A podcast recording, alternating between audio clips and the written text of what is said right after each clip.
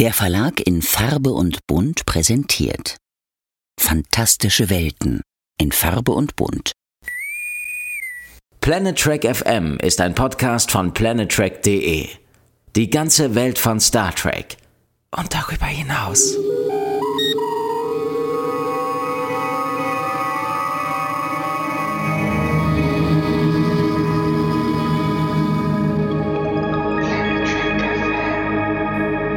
Und herzlich willkommen zu einer neuen Ausgabe von Planet Trek FM, die ganze Welt von Star Trek. Wir sind heute bei der Ausgabe 174 und das die bestreite ich nicht alleine, sonst würdet ihr euch zu Tode langweilen, sondern mit meinem geschätzten Kollegen Björn Sülter. Hi Björn. Ähm, Claudia? Ja? Ich habe ein Déjà-vu.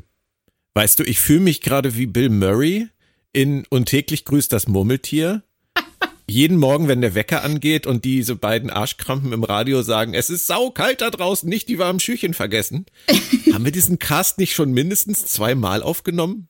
Ähm, jetzt, wo du sagst, ich wollte ja elegant darüber hinweggehen und so tun, als ob das für uns jetzt hier ähm, das die erste Besprechung der Episode 208 Under the Cloak of War, der Schlechter von Jagal ist. Aber das ist, glaube ich, das wird so nicht funktionieren, oder? Nee, also für alle, die es nicht mitbekommen haben, wir haben diese Folge schon einmal besprochen, gut 100 Minuten und äh, bei meiner letzten Frage fiel auf, dass eine unserer beiden Tonspuren, ähm, ja, einfach nicht mitgelaufen ist. Also, also ich, ich weiß zu schätzen, dass du die Schuld jetzt eher breit streust, aber die ist schon ganz klar zu platzieren, nämlich bei mir. Ich habe ähm, ich bin getreu dem Motto einschalten und vergessen. Ähm, habe ich Audacity eingeschaltet und vergessen und dann am Ende, als ich gucken wollte, wie lang der Cast denn schon geworden ist, sah ich dann auf einmal ein Pop-up, bei dem stand, dass ähm, der Stream nicht aufgezeichnet werden kann, beziehungsweise das ganze Programm mehr oder weniger abgestürzt ist. Ja, und dann waren wir frustriert Richtig. Und haben dann äh, zwei Tage später unter derselben Nummer 147 einen Vorfreudecast aufgenommen für die Comic-Con Dortmund am 2. 3. Dezember, wo wir auch sein werden, Claudia, wo wir die Bühne moderieren, wo wir Gäste haben, Marina Sirtis zum Beispiel, und äh, mit dem Verlag sein werden. Und äh, nachdem wir den aufgezeichnet haben, ähm, sagte uns der Veranstalter, dass Ethan Peck und Jess Bush leider Strange New World Staffel 3 drehen ab Dezember und absagen müssen. Und unser ganzer Vorfreudecast fiel wie ein Kartenhaus in sich zusammen. Und der war so schön schön. Der war so schön durchgeknallt. Ähm, das heißt, also wir haben diese Nummer 147 schon zweimal aufgenommen und jetzt kommt die, die, der dritte Versuch, äh, nachdem du letzte Woche krank warst und wir nicht Richtig. konnten und diese Woche ich Halsschmerzen und Husten habe, vielleicht hört man es auch ein bisschen. Wozu das führt, werden wir sehen, aber dieser Cast ist verflucht. Ja, ist ja absolut. Also ich war eben tatsächlich, als du sagtest, dass du Halsschmerzen und Husten hast, kurz versucht zu sagen, weißt du was, wir machen, wir überspringen einfach die 208. Die 208 meint's nicht gut mit uns.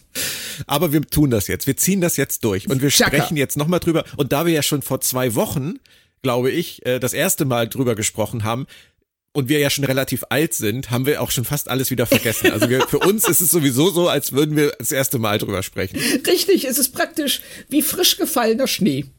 Richtig, also. Und fangen wir direkt an, apropos Nein, ich krieg keinen guten Übergang mit frisch gefallenem Schnee hin. Aber. Und ich war so gespannt. Ja, ich auch. Ich dachte so, na Gehirn, wo gehst du hin damit? Und dann sagt das Gehirn nirgendwo hin. Komm selber klar. Und Gut, aber wir fangen an mit, ausnahmsweise reden wir über den Rückblick. Ja, Fandest du den auch so großartig und warum? Ja, ich war auch ebenso, äh, ich nehme an, ebenso überrascht wie du, dass sie da tatsächlich auf Discovery eingehen. Ja, vor allem Tukufma. Ich meine, wie lange ist bitte Tukufma ja. her, unsere alte klingonische Sektenkeule? Der ist ja nur noch relativ schnell gestorben, leider damals. Aber den nochmal wiederzusehen in einem Rückblick von Strange New Worlds, das fand ich schon großartig. Ja, ich fand das auch, ich fand das großartig schräg. ja. Weil das, das ist ja, was, fünf Jahre her? Ja, und vor allem, es, es zeigt uns halt auch jetzt nach Jahren mal wieder, woher diese Serie kommt. Denn wir haben ja Strange New Worlds wirklich nur Discovery zu verdanken, weil Pike damals vorbeigekommen ist, um zu helfen. Und daraus ja diese, diese Fanbegeisterung entstanden ist, die dann zu Strange New Worlds geführt hat. Also diese Verbindung jetzt nochmal wieder so vorgeführt zu kriegen, das, äh, das fand ich am Anfang der Folge wirklich lustig. Sonst ist der Rückblick ja, ja meist relativ egal. Richtig, sonst ist das was, äh, ich überspringe den meistens auch einfach, weil ich denke, äh, ich habe die letzten Folgen eh gesehen und weiß, worum es geht. Aber in diesem Fall bin ich froh, dass ich es nicht gemacht habe, weil das wirklich ähm, lohnenswert war. Und ähm, vor allen Dingen etwas, das wir sicherlich auch noch ansprechen werden. Es läutet bereits den Krieg gegen die Klingonen ein, bei dem man ja in Discovery immer so ein bisschen den Eindruck hatte, dass die Discovery den ganz alleine kämpft. Das hast du sehr diplomatisch ausgedrückt, ja. Also wenn ich mich zurückerinnere an die erste Staffel Discovery und an den Krieg gegen die Klingonen, dann denke ich hauptsächlich daran, wie wir im Podcast äh, uns darüber amüsiert haben, wenn die Folgen dann mit Voice-Overs von Michael Burnham begannen. Die klangen immer irgendwie so wie, der Krieg läuft gut. Und heute Abend ist eine Party. Oder der Krieg genau. läuft leider schlecht. Wir müssen uns was überlegen, aber erstmal machen wir was anderes. Wir haben eigentlich von diesem Krieg gegen die Klingonen ehrlicherweise fast nichts gesehen. Richtig. Der hing völlig im luftleeren Raum. Aber das trifft ja auf Pike auch zu, denn die Enterprise hat ja an diesem Krieg auch nicht teilgenommen, wie wir wissen. Ganz, ganz genau. Das ist tatsächlich etwas, was ich ähm, im, in der Folge hier gerne angesprochen gesehen hätte. Aber lass uns da später drauf kommen, weil erstmal fangen wir, ich würde sagen, fangen wir einfach mit der richtigen Folge an, oder? Würde ich sagen, ja. Okay, krasse Sache. Zum ersten Mal reden wir darüber. Äh, ja, gut. Wir gehen zum zweiten Mal darüber. Wie die Enterprise jetzt nämlich in das Prospero-System geflogen ist und was seit dem Klingonischen Krieg und der Sternenflottenaufsicht ist eigentlich völlig egal. Wichtig ist nur, dass ein sehr ungewöhnlicher Föderationsbotschafter an Bord kommen soll und die Enterprise soll den zu Sternenbasis 12 bringen und soll total nett zu ihm sein. Sie treffen sich dann auch entsprechend im Transporterraum. Der rote Teppich wird ausgerollt. Und wer taucht auf dem Transporterpad auf? Ein Klingone. Ja. Im klassischen Make-up. Ja, durchaus. Es gab auch äh, in den 80er, 90er Jahren Klingonen mit ähm, missglücktem klassischen Make-up. Das hast du richtig beobachtet, Claudia. Nein, ähm, mein, mein Problem tauchte tatsächlich sofort auf, als ich ihn sah, weil ich mich die ganze Zeit gefragt habe, wie die diese Maske gemacht haben. Es wirkt für mich wie wie so eine Badekappe mit Rasterzöpfen, die sie ihm irgendwie ja. morgens aufgesetzt haben und nur irgendwie um die Kanten geschminkt haben. Vielleicht war das ja auch dem, dem Schauspieler geschuldet, vielleicht wollte er nicht so langen Make-up-Prozess, aber dadurch finde ich, sieht dieses Make-up von ihm wirklich so aus, als es, es ist nicht stimmig. Ich finde, seine Kopfform ist auch nicht stimmig. Es ist ja. ganz merkwürdig. Also, das habe ich bei den Klingonen sonst eigentlich nicht. Das äh, ist tatsächlich auch das Erste, was mir aufgefallen ist, dass er aussieht wie jemand, der zu Karneval einen Klingonenhut aufsetzt. Wenn was jetzt hast du, Hast du gerade Lieven Lita gesagt? Aber der, der macht das nicht zum Karneval. Schöne Grüße, Lieven. Wir freuen uns auf dich. Du bist auch auf der Comic-Con. Ja! Yeah. Yay, sehr, sehr cool. Mit, äh, nem, mit bestimmt interessanten Beiträgen. Ja, und ohne Klingonenhut. Und ohne Klingonenhut, ja. Und das ähm, trifft aber auf diesen Klingonen hier, den Botschafter Dakra, Sohn von Raul, uh. der sich nur Ra genannt haben möchte. Ähm, ihn werden wir leider in, mit dieser Klingonenbadekappe für den Rest der Folge begleiten müssen. Was ich war relativ schnell drüber weg, aber aufgefallen ist es mir auch. Ja, es ist ja auch nicht schlimm. Und ähm, es lenkt ja auch nicht von der von der Geschichte ab, die ja sehr relevant ist. Das ist ja überhaupt nicht das Thema. Richtig. Aber ähm, es würde mich schon interessieren, so mal hinter den Kulissen, was dazu geführt hat, weil ich glaube, das ja. ist denen bestimmt auch selbst aufgefallen. Also kann ich mir nicht anders vorstellen. Richtig, vor allen Dingen, weil sie ja sonst bei ähm, allem so detailverliebt sind, ja. dass sie so ein offensichtlich schlechtes Make-up sicherlich nicht einfach durchgewunken hätten, wenn es dich einen guten Grund gegeben hätte. Richtig. Also, wir bekommen dann noch mal in Pikes Voiceover ganz schnell eine Baggerschaufel voll Informationen. Wir werden an den Klingonenkrieg erinnert und daran, dass ähm, einige Besatzungsmitglieder wie Ortegas, Chapel und Benga daran beteiligt waren, im Gegensatz zu anderen eben wie du schon eben erwähnt hast, Pike war nicht dabei, die Enterprise an sich war nicht dabei. Und das sorgt natürlich für eine gewisse Kluft zwischen den Besatzungsmitgliedern. Und Pike macht sich Sorgen, weil alle ein wenig angespannt sind und er hofft, dass sie die Reise mit Botschafter Ra einigermaßen gut hinter sich bringen. Ja, ähm, hat dir das nicht gereicht? Also du sagtest ja vorhin äh, zu Beginn, dass du dir mehr gewünscht hättest in Bezug auf diese Enterprise-Abwesenheit im Klingonenkrieg. Ähm, diese reine Erwähnung, dass es so ist, hat dir also an dieser Stelle nicht genügt. Ähm, ich hätte gerne gewusst, wo sie war zu der Zeit, weil man würde erwarten, dass das Flaggschiff der Föderation an einer so wichtigen Geschichte wie einem, ja, äh, praktisch dem Weltkrieg mehr oder weniger. Also, es wird ja später gesagt, dass Millionen, viele, viele hundert Millionen Menschen ums Leben gekommen sind, dass die daran beteiligt wäre. Richtig. Äh, das wird ja bisher zumindest nur ähm, in einem Roman ähm, abgedeckt. Aha. Und ähm, das ist ja nun mal leider, das wissen wir ja, das ist ja nicht äh, kanonisch. Das ist ja nun mal etwas, was wir uns zwar ranziehen können, aber was ja, was ja nicht zu dem Kanon gehört, den sie ähm, jetzt zwingend irgendwie äh, dem sie folgen müssen. Also wenn sie irgendwann eine andere Idee haben, wie sie das erzählen wollen, dann können sie das ja jederzeit tun. Ähm, aber das ist ja das Buch der Enterprise Krieg von äh, John Jackson Miller und ähm, da wird erzählt, dass die Enterprise ähm, mitten in einen Konflikt rein ähm, gerissen wird, der auch wohl wahnsinnig eskaliert. Und ich will mhm. das auch nicht spoilern, das sollte man lesen. Es ist ein tatsächlich äh, gutes Buch. Ähm, uh. Und ähm, die haben da schon ihre eigenen Sorgen in diesem Roman. Also es ist nicht so, dass die jetzt während des Krieges irgendwie auf der faulen Haut gelegen hätten. Das, das nicht. Aber ich glaube schon, dass es für hm. viele schwierig ist, damit klarzukommen, dass sie halt nach Hause kommen nach so einer großen Geschichte und außen vor waren.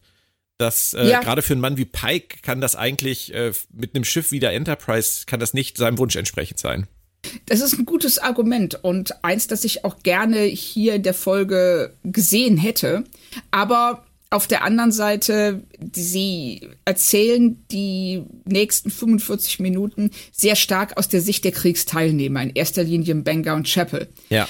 Ähm, aber zuallererst werden wir, wie ich finde, in einer von zwei unglücklichen Szenen mit den zwei Argumenten oder Argumentstrukt Argumentstrukturen konfrontiert, die es in dieser Folge gibt. Nämlich wir schwenken rüber zur Brücke.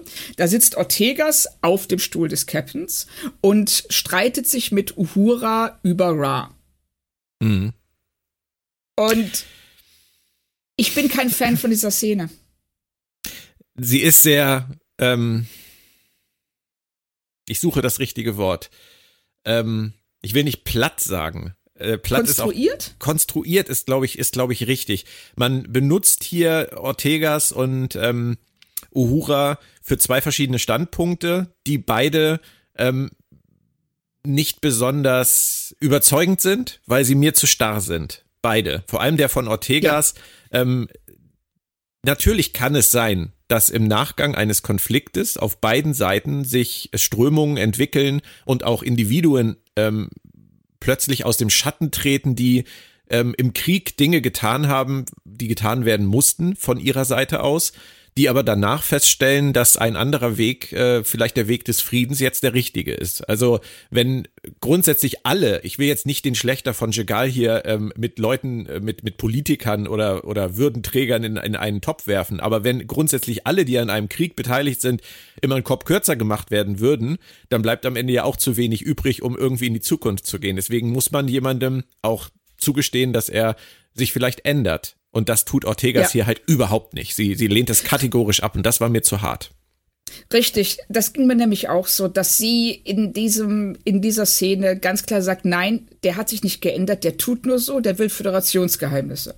Und Uhura auf der anderen Seite, die all die tollen Sachen aufzählt, die er für den Frieden gemacht hat, mhm. was ähm, Ortegas einfach wegwischt und dann äh, muss sie dann auch noch äh, von den Autoren dafür hergehalten werden, dass sie uns den deutschen Titel der Folge erklärt. Ja. Nämlich ähm, auf diesem Mond Jegal hat er ähm, mit hat er seine eigenen Leute umgebracht, um seine Flucht zu decken, als der Krieg es halt halt nicht mehr so gut lief wie erwartet und er ähm, dann zur Föderation übergelaufen ist, glaube ich, auch direkt danach, richtig?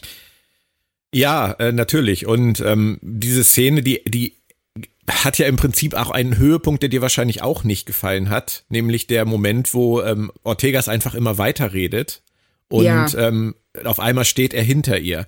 Also ich musste da so ein bisschen an uns denken, jetzt auf der, auf der Comic-Con nächste Woche. Ich stell mir vor, wir beide stehen auf der Bühne, uns zugewandt und du sagst gerade zu mir, ach, du, die Certis, du, die wird wieder eine Laune haben, wenn die hier gleich auf die Bühne kommt. und hinter dir steht die Certis und ich stehe da einfach so und lass dich, ja. lass dich ins offene Messer laufen. Nein, Richtig. Uhura hätte hier, hätte hier Faxen machen müssen ohne Ende, um ihr zu, zu zeigen, halt einfach den Mund. Ja, sie, oder sie einfach unterbrechen. Genau. Sagen so, oh, so spät schon. Tut mir leid, ich muss doch die Blumen umtopfen. ja, genau, Incoming Transmission, ich kann gerade nicht. Ja. So, das finde ich auch. Also das, ähm, und nachdem sie Ortegas ins offene Messer hat laufen lassen, sehen wir dann natürlich auch, wie Ra auf diese Provokation reagiert. Und er geht da sehr selbstgefällig und großzügig drüber hinweg und lobt stattdessen die Technik der Enterprise und sagt also, dass die Klingonen sowas ja nie auf die Reihe kriegen würden.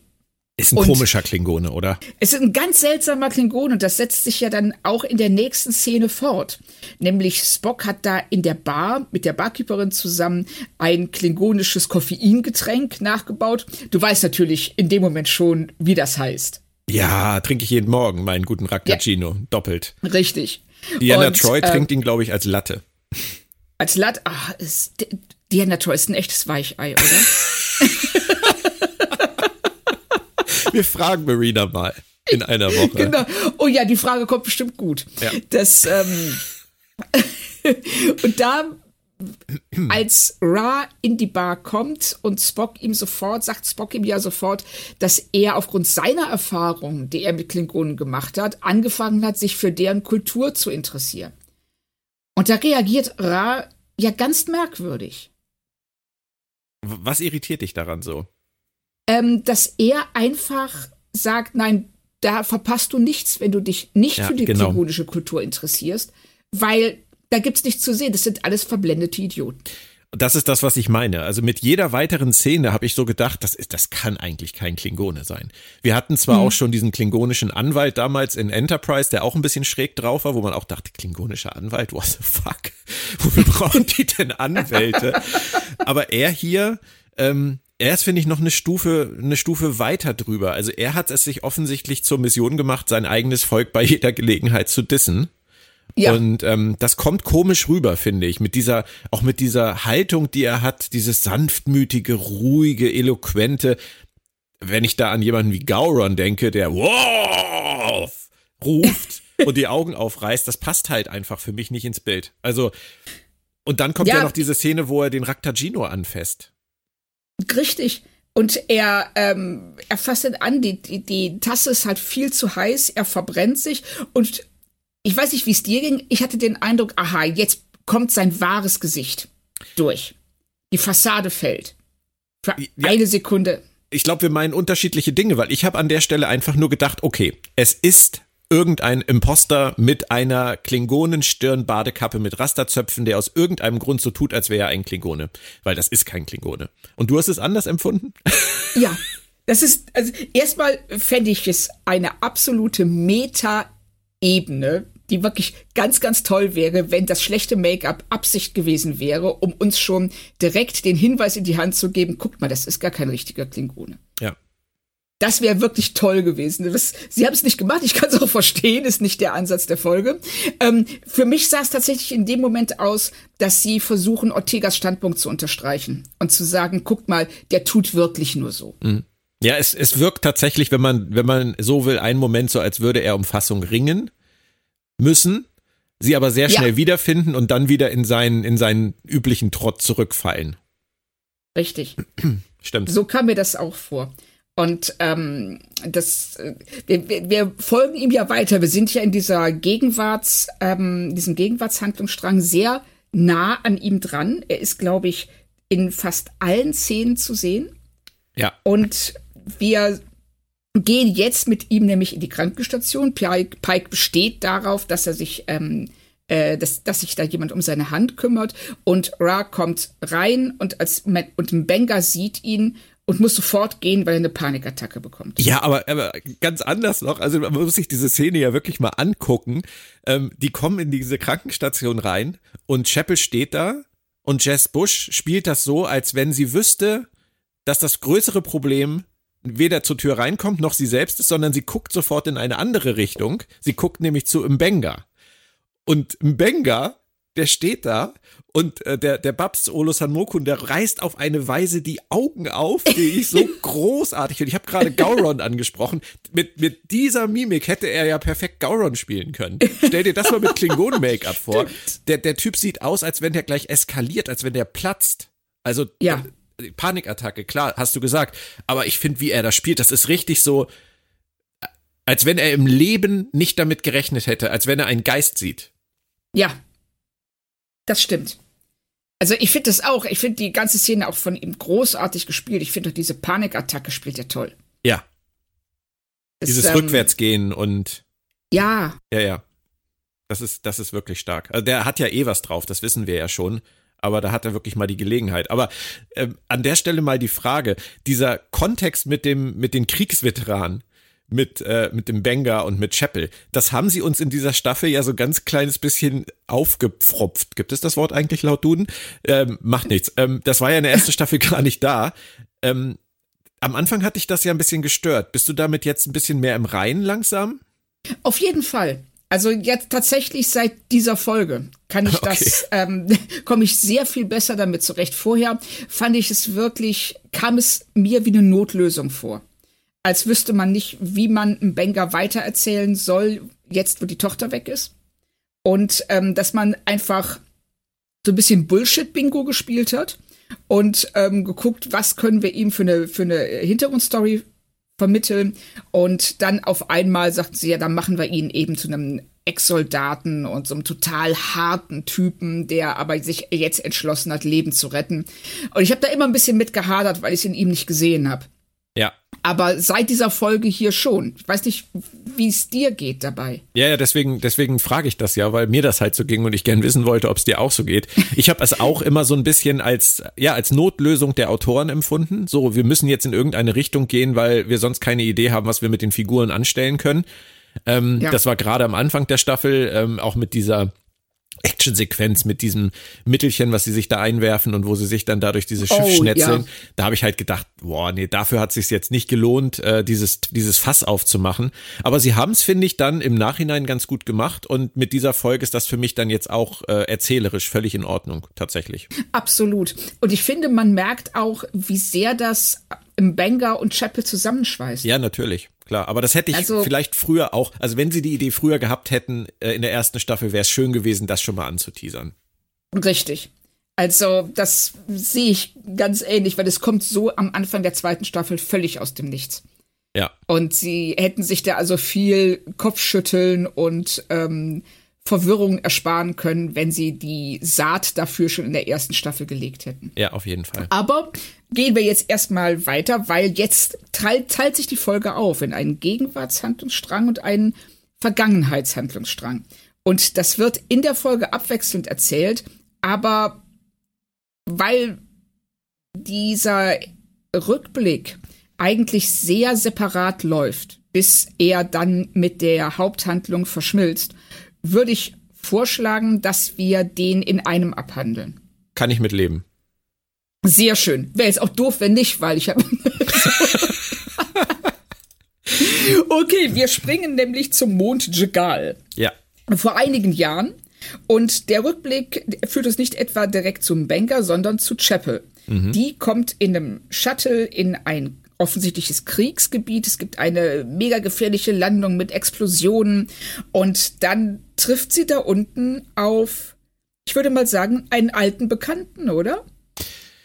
Ja, die Figur weniger, der Schauspieler mehr. Also ich habe mich wahnsinnig Ja. gefreut. Ich weiß nicht, wie es dir ging. Ähm, Clint Absolut. Howard ist eine Legende in Star Trek. Ja, in jeder Serie aufgetreten, von TOS bis heute. Ich, ich glaube nicht in jeder tatsächlich, aber ähm, Echt, ich dachte in jeder. nee, nee, nee, er, er ist tatsächlich nur jemand, der ähm, im Prinzip seit 1966 also ähm, 56 Jahre äh, später dann jetzt wieder aufgetreten ist. Also von Baylock in Corbomite-Manöver in, in TOS und dann in DS9 als Grady in Past Tense. In Enterprise hat er einen Ferengi gespielt, in Acquisition, einen Oriona in Discovery. Ähm, und jetzt halt hier spielt er Buck ähm, in Strange New Worlds. Also ich glaube in TNG, äh, Voyager etc. war er dann nicht dabei, aber er, Oh, er ist halt wirklich fast sechs Jahrzehnte als Schauspieler in Star Trek dabei und das finde ich also irre. Also das ist schon großartig. Ja. Und ähm, das freut mich auch sehr, dass er hier jetzt auch dabei sein darf. Er hat auch eine, er kommt etwas kurz in dieser Folge, aber die Szenen, die er hat oder die wenigen Dialogstücke, die er hat, die bringt er super rüber. Er ist nämlich der, der, der, der Chefmediziner Buck, der äh, Chapel relativ barsch begrüßt Ja. ihr erstmal sagt, was es alles nicht gibt und ähm, sie dann direkt zur Chefkrankenschwester ernennt, was Chapel total überfordert. Und hast du da in deinem Kopf auch die Musik zu MASH gehört? Ja, auf jeden Fall. Aber dazu trägt, finde ich, Clint Howard auch total bei. Ähm, der hat, der hat einfach das Talent, und das hast du im Prinzip gerade skizziert, als du sagtest, er hat wenige Szenen. Er hat das Talent, mit ganz wenigen Szenen einen wahnsinnig starken Eindruck zu hinterlassen. Und Ja. ähm, das liegt natürlich daran, wie seine Figur geschrieben ist. Das hat auch so ein bisschen diesen Comedy-Einschlag von Mesh natürlich, was er ausnutzt als Schauspieler. Aber ich erinnere mich da an seinen Auftritt in Past Tense in Deep Space Nine. Ich habe die Folge letztens gerade erst wieder gesehen. Da hat er nur einen ganz kleinen Moment und äh, spielt so einen ähm, geistig verwirrten Mann, dem den Dex ein bisschen an der Nase rumführt. Und ähm, das sind vielleicht 60 Sekunden, aber du vergisst ihn nicht. Du vergisst ihn in dieser Doppelfolge nicht, obwohl er nur diesen ganz kurzen Auftritt hat.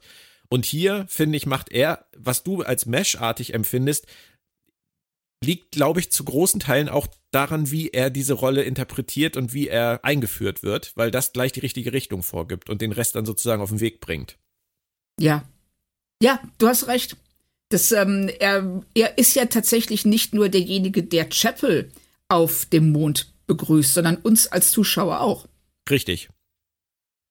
Und er macht für uns klar, okay, du, ihr seid jetzt da und da, ihr seid nicht im utopischen Föderationsgebiet, sondern ihr seid im Krieg gelandet.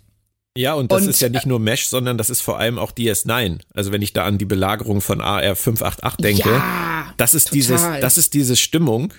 Und ähm, weiß nicht, wie es dir ging. Also ich habe nach fünf Minuten auf dem Mond von Jegal einfach nur gedacht, jetzt habe ich mehr vom Krieg gesehen als in der ganzen ersten Staffel von Discovery. Ganz genau. Und das, obwohl niemand auf diesem Mond je das Licht anmacht. Hat dich das gestört? Es hat mich gestört, ja. Also, ich meine, gut, ne, es kann sein, dass dieser Mond eine Tag- und eine Nachtseite hat und dass es deshalb ähm, konstant dunkel auf diesem Mond ist. Aber ich hätte mir schon ab und zu allein der Abwechslung wegen einen Hauch von Tageslicht gewünscht. Vor allem, weil es ja doch über einen längeren Zeitraum spielt und auf die ganze Folge gestreckt ja immer wieder eingestreut wird, ähm, fällt einem das, glaube ich, dann dadurch überhaupt erst so richtig auf. Richtig, dass es immer dunkel ist und Ja. dass du ähm, und äh, es ist sicherlich, um zu kaschieren, unter anderem, dass sie nicht so viele Kulissen gebaut haben und dass die, ähm, weil sie werden nicht für eine Folge da ein Riesenset wie bei Mesh gebaut haben. Nee. Es ist, das ist, kann ich mir auch nicht vorstellen. Aber sie machen was, das Gleiche, was sie bei Mesh machen, hier auch sehr, sehr gut, wie ich finde. Nämlich dieser, ähm, dieser drastische Wechsel zwischen, wir sitzen rum und drehen Däumchen, während irgendwo die Explosionen äh, sich abspielen und dann völliges Chaos und Hektik, wenn die verwundeten Transporter ankommen. Ja. Und das hätten wir wirklich definitiv in einer Kriegsstaffel, wenn man denn schon eine macht, und das haben sie damals versucht bei Discovery, hätten wir das da sehen müssen. Da hätten wir Richtig. alle Seiten beleuchten müssen und hier machen sie es jetzt. Und ich finde diesen Wechsel, ähm, finde ich auch immer wieder, auch in Kriegsfilmen äh, oder Antikriegsfilmen sehr verstörend, ähm, das so zu sehen, wie dann halt die Wartes, die Transporter-Warteschlange hier abgearbeitet wird und wie man einfach innerhalb von, von kürzester Zeit äh, entscheiden muss, wem kann überhaupt noch geholfen werden, wen können wir direkt ignorieren. Ähm, Ja, Und es kommt dann ja auch zu dieser Szene, dass, äh, dass Mbenga sagt, ähm, hier, wir müssen den jetzt im, im Transporterpuffer abspeichern für später, weil wir jetzt gerade nichts für ihn tun können. Und das fand ich so clever, das so in dieser kleinen Szene einzubauen, weil das kennen wir aus der ersten Staffel, ne? Richtig. Das ist ja das, was er mit seiner Tochter lange Zeit gemacht hat, ähm, als die ähm, unheilbar erkrankt war. Ja. Und dass sie zeigen so, hey, hier, das hat ihn vielleicht auf die Idee gebracht. Da hat der Krieg Und, eine gute Sache für ihn gehabt, tatsächlich. ja, genau. Ja. Richtig. Ja. Und das, äh, auch Josephs erster oder Bengers erster Auftritt hier, der ist ja wirklich so ein, so ein Ruhepol in diesem Chaos. Also er geht entschlossen vor, aber er behält die Ruhe. Und ich hatte den Eindruck, dass wenn Chapel nicht dabei gewesen wäre, er diesem Soldaten vielleicht gar nicht geholfen hätte. Ja, das denke ich auch. Was dann natürlich vielleicht wieder heißt, dass äh, Chapel ihn dadurch durch ihre Anwesenheit auf die Idee gebracht hat, sowas zu machen und das für später auch für seine Tochter zu nutzen. Ja, genau. Und dass Chapel auch in diesem Umfeld für ihn ja ihm sein ein Stück seiner Menschlichkeit zurückgibt. So kam mir das fast vor. Mhm. Ja, das stimmt. Also das, das ist eine sehr schöne ähm, Origin-Geschichte für die Freundschaft der beiden. Das ist schon das zweite Mal oh, heute, ja. dass ich ein englisches Wort benutze, weil mir das Deutsche nicht einfällt. Ich bitte das zu entschuldigen. In den Untertiteln findet ihr die Übersetzung. Ja, genau. ja, genau. Wir machen unsere Podcasts ab jetzt immer mit Untertiteln. Genau. Das ist. Dann können wir auch erkältet sein. Richtig, das, ähm, dann ist es auch egal. Dann ja. können wir auch eigentlich, wir müssen gar nichts mehr sagen. Das ist cool. Wir, wir schreiben einfach im Nachhinein das rein, was wir sagen wollten. Mhm. Dann Gute klingen Idee. wir auch nicht wie Sechsjährige, denen gerade die richtigen Worte nicht einfallen. Claudia, bitte dich. Wir sind im Kriegsgebiet, Schrecken des Krieges und so. Richtig, genau. Also wir bleiben bei den Schrecken des Krieges und sehen also äh, im Folgenden äh, so eine, ja, fast schon, jetzt fällt mir auch nur das englische Wort ein, Compilation. Zusammenstellung verschiedener Szenen, in denen eben Benga und Chapel gemeinsam äh, verletzten Soldaten helfen und das geht so weit, dass Chapel das ein das offenliegende Herz eines ähm, Ensigns ähm, in die Hand nehmen und pumpen muss. Und, äh, und wir sehen, sie wird absolut ins kalte Wasser geworfen. Mhm. Ähm, es ist alles sehr düster, aber wir sehen, bemerken gleichzeitig auch, sie ist zwar in der Situation, in die sie, auf die sie überhaupt nicht vorbereitet war, aber sie kommt klar. Ja, aber so haben wir sie ja auch wirklich kennengelernt. Also ähm, ja. ich habe mir, ich habe mir wirklich vor Beginn der Serie nicht viel davon versprochen ähm, Christine Chappell als Figur jetzt da wieder prominent reinzunehmen, weil sie mir in der Classic-Serie einfach nie in einem Maße aufgefallen ist, dass ich gedacht hätte, ich brauche einen Spin-off mit ihr.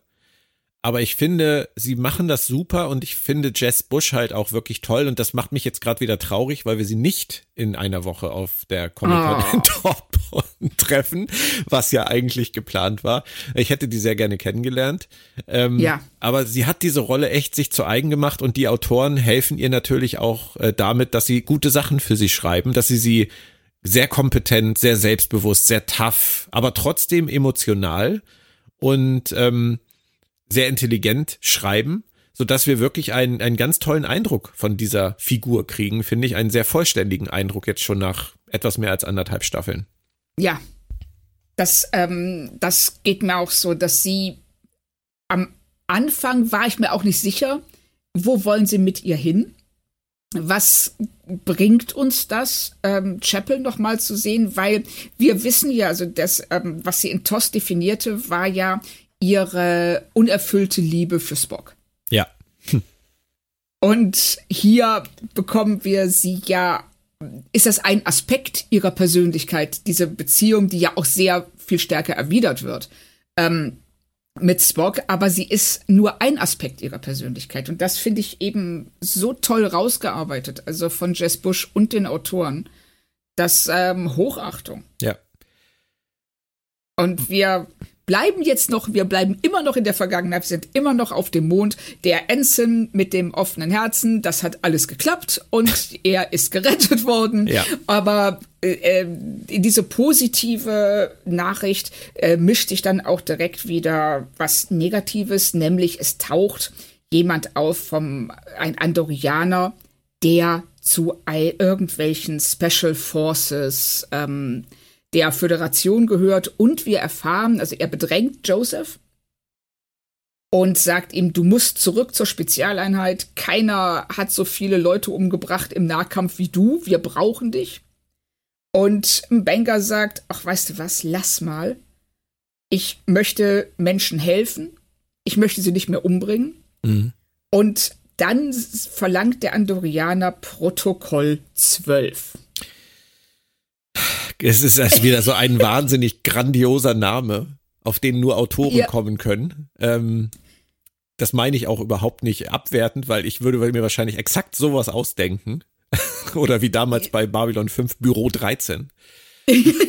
es ist letztendlich egal, wie man es nennt, aber Sektion es ist das krasse. 31. Sektion 31, richtig, Frau Kerr. Aber es ist auf jeden Fall das krasse Zeug aus Broken Circle, aus äh, dem Staffelbeginn, was ich schon angesprochen habe. Und ich find's interessant, mal zu überlegen, wie im Bengers Karriere überhaupt gelaufen ist. Also ob der als erstes äh, beim Militär war und bei den Special Forces war oder ob der zuerst Medizin studiert hat und dann beim Militär und den Special Forces war und wieder zur Medizin zurückgekehrt ist oder ob er Mediziner auf dem zweiten Bildungsweg ist ähm, und darin jetzt im Prinzip so ein bisschen seine Ruhe gefunden hat und seine Berufung. Das finde ich spannend. Ja, ich finde das, ja, das finde ich auch. Also ähm, vor allen Dingen nicht nur, dass er Mediziner und ähm, Superkiller ist, sondern dass er in seiner Freizeit anscheinend auch gerne Drogen entwickelt, neue. Ja. Ja, ja. Hier also eine, die Adrenalin produziert und Schmerzen unterdrückt. Aber gleichzeitig ähm, ist er so, soll man sagen, so bescheiden, dass er die dann nicht ähm, äh, mega hyper superkiller Droge nennt, sondern Protokoll 12.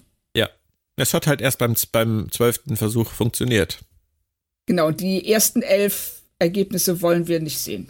Richtig, das ist wie bei Alien 4, wo äh, Ripley dann in diesen Raum kommt mit den ganzen ja. gescheiterten Klonexperimenten. Es gibt nichts zu sehen, bitte gehen Sie weiter. genau. Aber sag mal, diese ganzen Szenen auf, auf dem Mond Chagall, äh, wenn man die zusammenschneiden würde, wenn die jetzt nicht über die Folge verteilt wären, die da ist relativ, ich sag mal so, es ist schon ein bisschen Style over Substance, oder? Ja. Oh, es war es schon wieder Englisch. Oh. ich bin krank. Ich darf das. Ist, das ist das, genau. Und äh, ich bin fast noch krank. Nicht mehr so ganz. Aber, aber du weißt, was ich meine. Ich weiß genau, was du meinst. Und ich denke mal, alle, die uns zuhören, wissen es auch. Nämlich, wir sehen ähm, also es wird mit dem Holzhammer in uns reingehämmert, ja, äh, dass das alles ganz furchtbar ist und ganz düster und ähm, es wird ja auch, es ist ja auch egal, in welcher Szene wir sind, es gibt immer Explosionen im Hintergrund und ähm, und ich will das jetzt gar nicht mindern, weil nee, nee, nicht. es soll ja es soll ja uns vermitteln in erster Linie, wie das emotional für Banger und Chapel gewesen ist. Ja. Und aber sie müssen in diese Szenen, sie können natürlich nicht die ganze Zeit da äh, sitzen und sagen, oh, ist ganz furchtbar, ist ganz schrecklich hier. Es muss ja auch irgendwas passieren. Sie machen das, finde ich, sehr geschickt. Also äh, es funktioniert auf verschiedenen Ebenen. Es, es funktioniert Richtig. für Mbenga und Chappell. Es funktioniert endlich mal als Fenster in diesen Krieg, den wir, den wir nicht gesehen haben und auch vor allem um diese Schrecken des Krieges nochmal zu verstehen und diese Konflikte, vor denen dann auch die Menschen stehen, die in so einem Krieg kämpfen müssen, obwohl sie das überhaupt nicht wollen. Das finde ich alles sehr, sehr, sehr gelungen und ich finde, die, die Szenen hier auf Chegal sind auch ein Highlight der Folge, auch der Staffel, weil ich sowas mir wirklich seit Jahren über diesen Krieg gewünscht habe. Ähm, Richtig. Aber trotzdem ist es halt so, wir lernen die kennen und eigentlich geht's nur um diesen Anson Inman, den du schon angesprochen hast. Der wird am Anfang gerettet und dann lernen wir ihn plötzlich kennen, als es ihm besser geht. Richtig. Und das ist so ein bisschen ähm, Star Trek erzählt im Westen nichts Neues innerhalb von drei Szenen nach. Ja, und er ist dann leider und, auch das Klischee Rothemd. So, jetzt habe ich es geschafft. Richtig. Ja, also er, ähm, also Anson Inman, ähm, ich finde die Folge, also die Szene, in der wir ihn jetzt näher kennenlernen, in dem er, in der er und ein Banker reden, auch so ein bisschen schwierig, weil ähm, Inman hadert mit sich. Er sagt, er ist nicht zur Föderation gegangen, um ähm, Leute zu töten, sondern er wollte Entdecker werden und er wollte das Universum erkunden und Neues erfahren und ne, das alles, was wir aus dem Vorspann kennen. Er, er wollte das, er hatte das äh, UNA-Rekrutierungsplakat in seinem Spintank. Richtig. Also so wirkt er ja. Ja, so wirkt er. Das finde ich auch super. So sollte jeder ja. sein, der bei der Sternflotte ist. Ja. Und, ähm, und Joseph sagt ja dann zu ihm so, ähm, ja, du musst jetzt kämpfen. Das ist einfach so, weil die Klingonen werden nicht aufgeben und man kann nur hoffen, dass man sich selbst nicht ändert. Und dann sagt er, und das ist der Teil, bei dem ich echt geschluckt habe, weil er unkommentiert stehen gelassen wird. Ähm, die klingonische Lebensweise ist eine Seuche, die sich ausbreitet und alles andere vernichtet, bis nichts mehr übrig ist. Und das hat mir echt, ähm, also ich kann verstehen, dass er so denkt, in, in dieser Situation vor allen Dingen und dass er das auch beibehält. Aber dass es stehen gelassen wird als etwas, das, ähm, ja, wo man Haken drunter setzen kann. Ja. Ich finde es auch nicht mal, nicht mal wirklich gut, dass sie ihn das denken und artikulieren lassen, auch wenn es vielleicht in der Drucksituation, in der er sich befindet und bei dem Schrecken, den er mit ansieht, ähm, in gewisser Weise nachvollziehbar ist. Ich will das gar, ich kann das eigentlich fast gar nicht so formulieren, wie ich das gerade getan habe, weil ja. ähm, wir reden hier über eine fremde Kultur, die Klingonen, die ähm, ihre Kultur auch über einen sehr langen Zeitraum genauso wie die Menschen, wie die Vulkanier ähm, und andere Völker aufgebaut haben, auf eine Weise, ähm, die sie, für die sie sich selbst entschieden haben, die sich entwickelt hat. Und auch die Klingonen haben ja viele große Errungenschaften, die man sicherlich äh, als Mensch anders bewertet als als Klingone oder als Nausikaner. Aber ähm, es ist ja vorhanden. Sie haben kulturell Dinge ähm, geschaffen, sie haben äh, technologisch, wissenschaftlich viele Dinge geschaffen und sie sind zu einer großen und, und relevanten Spezies geworden. Und die als solche zu bezeichnen, ähm, die man ausrotten muss, halte ich für, für absolut den falschen Ansatz. Also. Richtig. Am ehesten. Er, ja, bitte, sag du. Er argumentiert für Genozid. Ja, richtig, ja. Und, Und das, das finde ich, kann man auf eine, auf eine Spezies wie, also auf keine Spezies anlegen. Am ehesten noch auf eine wie die Borg, die ähm, nicht aus einer Evolution äh, heraus entstanden sind auf einem Planeten, die sich nicht entwickelt haben als Spezies, sondern ähm, die durch Assimilation größer und stärker werden und Unterdrückung, die wirklich Leute zwingen, in ihr Kollektiv zu kommen, für sie zu kämpfen und sie ähm, und jeden eigenen Willen unterdrücken. Das ist äh, etwas, wenn, wenn jemand über die Borg sagen würde, das ist eine Seuche, die sich ausbreitet, würde ich, glaube ich, weniger zucken. Ja, richtig, weil die Borg im Grunde genommen ähm, Zombies sind. Ja. Darauf kannst du sie fast reduzieren und ähm, wie, wie, du schon sagst, sie äh, ihre Ausbreitung geht auf Kosten aller anderen, weil sie ja andere assimilieren und ähm, also wirklich für jeden für jeden neuen Borg gibt es eine Individuallebensform weniger. Ja. Und das ist ja bei den Klingonen nicht so. Und mhm. ist, ich finde es auch, ich finde es sehr unglücklich. Ähm, ich finde es schade, dass in diesem Moment keine Chapel da ist, die ihn so ein bisschen zurückholt. Ja, es ist einfach zu das, unreflektiert. Ja, und das hätte der Figur echt gut getan, weil es stimmt, was du sagst. Ähm, Benga ist eine so reflektierte Figur, normalerweise. Ja dass ich das auch hier, ja, ich kann ja nicht so richtig mitgehen. Und egal ob auf dem ersten oder auf dem zweiten Bildungsweg, der Mann ist Wissenschaftler, der Mann ist Mediziner, der Mann ähm, wird ein, eine, eine Ausbildung und ein Studium hinter sich haben und ähm, er wird ja. aus den richtigen Gründen zur Sternenflotte gegangen sein. Von daher möchte ich dieses, dieses Gedankengut bei einem Sternenflottenoffizier wie ihm, einem Vater dann auch noch ähm, möchte ich eigentlich in Star Trek so nicht hören. Auch wenn ich natürlich immer verstehen kann, dass man in solchen Situationen unter, unter Druck ähm, Dinge sagt, die man vielleicht nicht so meint. Aber du hast halt recht, dann muss jemand anders eintreten und es relativieren oder zumindest äh, einen Kontext ja. herstellen, dass man, dass man darüber nachdenkt und es nicht einfach nur so, wie du sagst, dass man nicht einfach nur ein Häkchen dran setzt und sagt, ja, ist dann halt so. Die bösen Klingonen, ja. die müssen weg. Genau. Also das, ähm, sie versuchen ja das auch nochmal zu unterstreichen, indem sie uns sagen, äh, die Klingonen töten Kinder, die begehen Massaker. Es ist alles, also was sie auf diesem Planeten anrichten, das sind Gräueltaten. Aber da wirkt sich das Setting so ein bisschen negativ aus, weil wir sehen es nicht. Ja. Wir sehen keinen einzige, ähm, keinen einzigen Angriff der Klingonen. Das ist Absicht. Wir sollen ja wie bei Mesh eben nur das Resultat sehen. Aber wenn dir dann alles erzählt wird, dann sind wir fast wieder bei Michael Burnham. Ja, ähm, also der Krieg läuft heute nicht so gut. Richtig. Ähm, ich hatte Porridge zum Frühstück und ähm,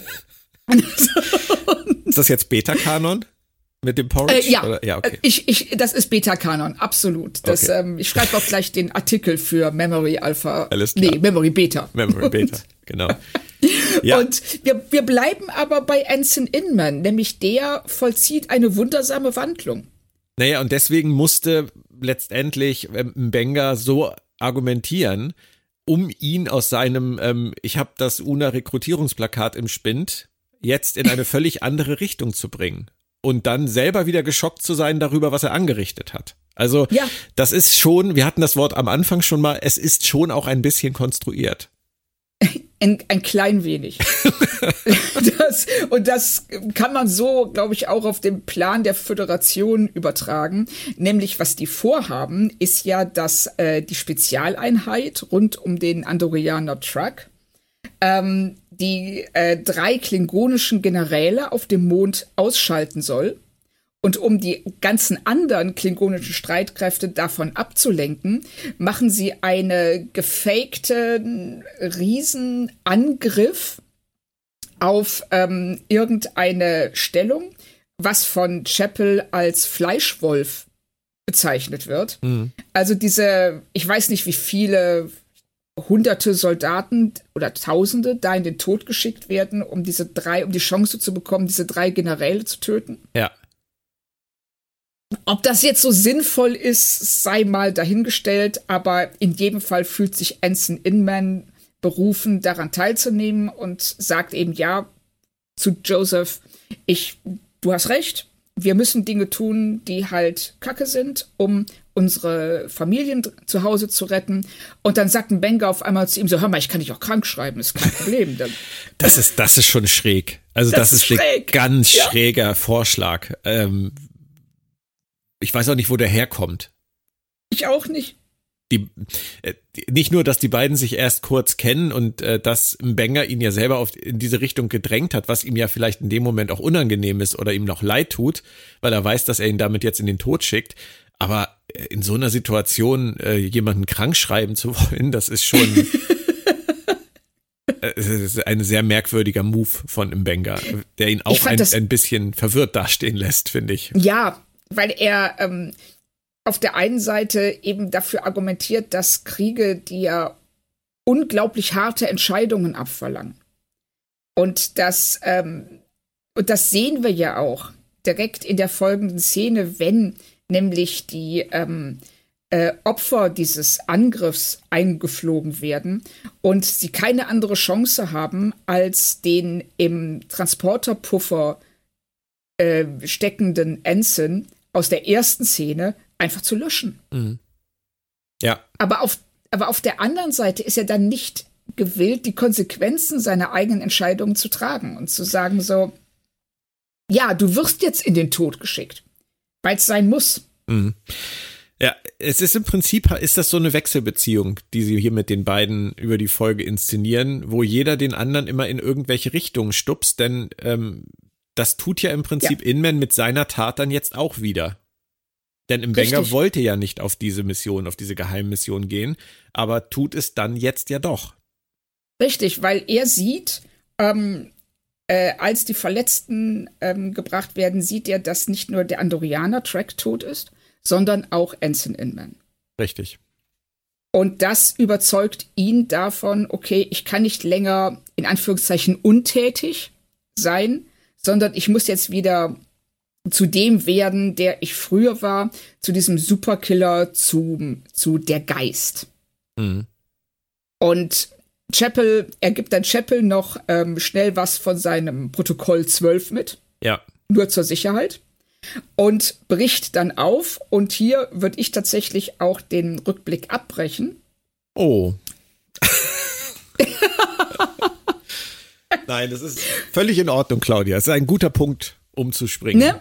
Ja. Das fand ich nämlich auch und dann springen wir nämlich zurück in die Gegenwart und da geht es deutlich heller zu und auch ein bisschen beschaulicher, nämlich Pike sucht einen Benga auf, weil er gerne deltanische Petersilie möchte. Super, super. Also ich finde es ja immer toll, wenn es in Strange New Worlds ums Essen geht.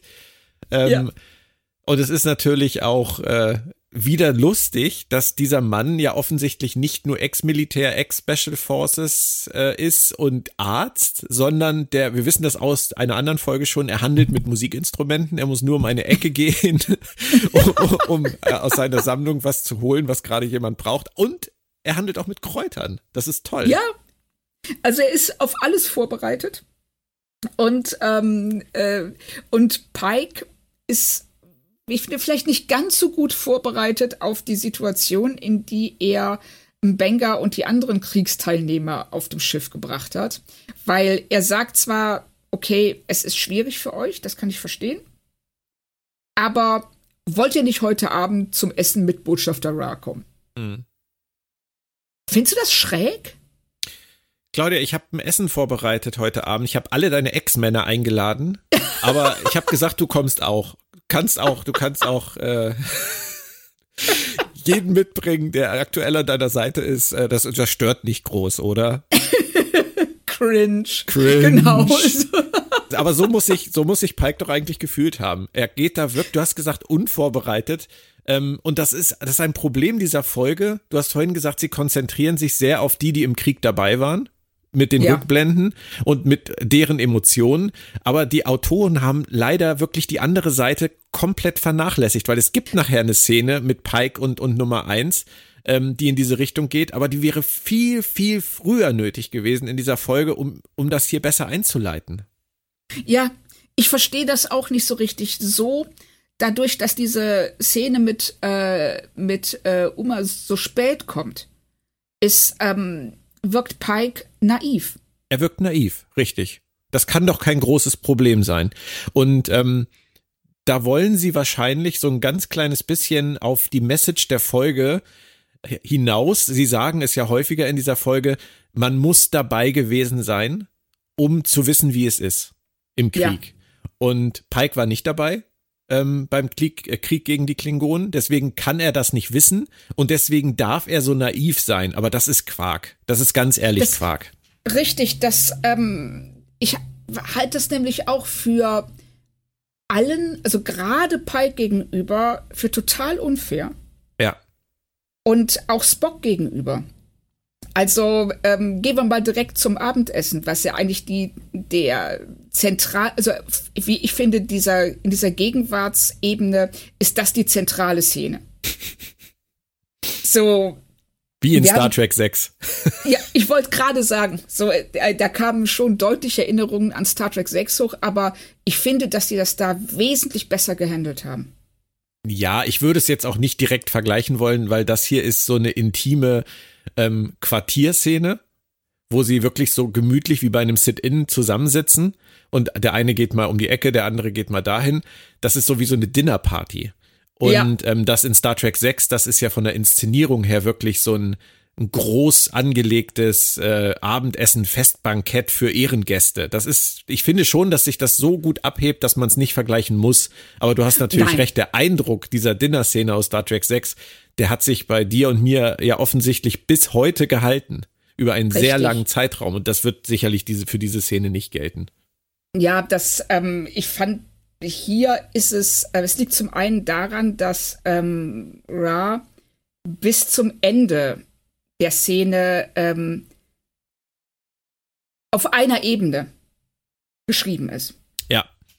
Also er ist, er sitzt da wie der Buddha Und alles, was gesagt wird, was getan wird, prallt an ihm ab. Und diese Spannungen, die nehmen ja immer zu. Das die werden muss- ja ab einem, Ja, bitte. Bitte? Die, die, nee, sag ruhig bitte. ja, die werden ja an einem gewissen Punkt fast unerträglich. Also Chapel hält es ja schon gar nicht aus, mit am Tisch zu sitzen. Sie und Spock stehen abseits.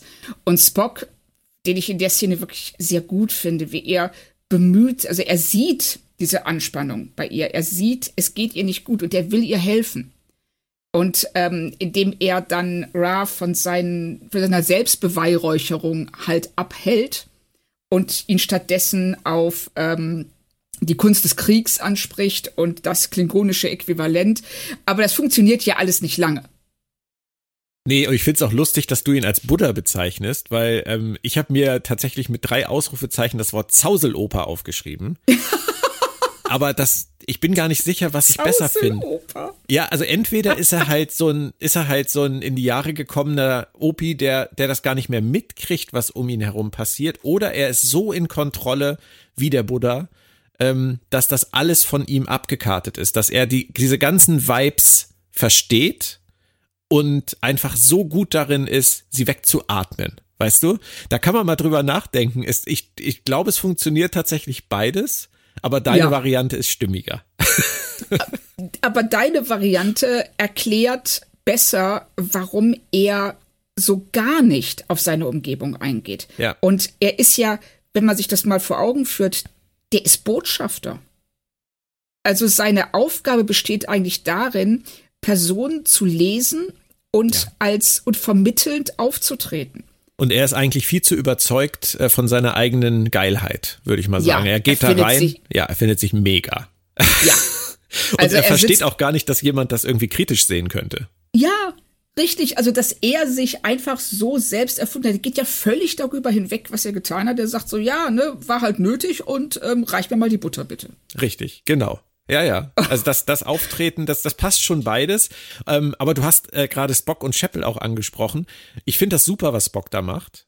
Ähm, Ja. Auch ganz empathisch von ihm. Im Gegensatz zu Pike und, und Ra ist er wirklich empathisch in dieser Folge, tritt sehr gut auf. Aber ich muss mich kurz aufregen. Ähm, so gut ich diese Szene finde, ich habe es ja auf Deutsch geguckt als Vorbereitung jetzt auch auf den Cast. Ähm, ich kann wirklich nicht verstehen, warum die, die Autoren, die Drehbuchautoren oder die Synchronbuchautoren nicht geschnallt haben, dass die beiden an einem Punkt sind, an dem sie sich duzen müssten. Es ist unerträglich, Oh. wie Spock und Chapel sich in diesen Szenen siezen. Ach du Schande. Das reißt Okay. einen so raus. Ja, das kann ich total verstehen, weil äh, gibt's nicht diese, äh, diese Synchro-Regel, sobald die Leute sich küssen, duzen sie? Ja. Und Äh, Das gab's früher. Ob das jetzt wirklich heute noch genau so ist, das kann ich dir nicht sagen. Da müssten wir mal einen Synchrongast einladen und den das fragen. Ähm, aber grundsätzlich gab's diese Regel immer. Diese Figurenkonstellationen werden halt, äh, werden halt irgendwie dargestellt, damit man genau weiß, der mit dem so und so. Und ähm, bei den beiden ist es ja nun eindeutig. Also, dass Ja. die sich, dass die sich im Deutschen duzen müssten. Es ist halt einfach schade, weil das eine Steifheit in diese, in diese Szenen zwischen den beiden reinlegt. Gerade jetzt an dieser Stelle dieser Staffelhandlung, wo die beiden sich noch so nahe sind wie wahrscheinlich nie wieder, ja, müsste diese Abgrenzung zu vorher und, für und nachher im Deutschen halt wirklich mit du funktionieren. Nur dann kannst du das emotional richtig wahrnehmen. Dadurch, dass die sich im Deutschen immer siezen in der Serie, hast du diese, diese, diesen Spannungspegel zwischen den beiden im Deutschen gar nicht so sehr. Oh, okay, ich, ich, ich verstehe, was du meinst. Wenn die Distanz eh schon da ist, dann wirken auch die, das unterdrückt dann auch so ein bisschen diese Emotionen, diese Emotionalität Ja. zwischen den beiden. Da, da sind die halt echt äh, im Synchronstudio, sind die da echt drüber hinweggerollt. Äh, wie so ein Bagger, um den Bagger nochmal wieder ins Spiel zu bringen.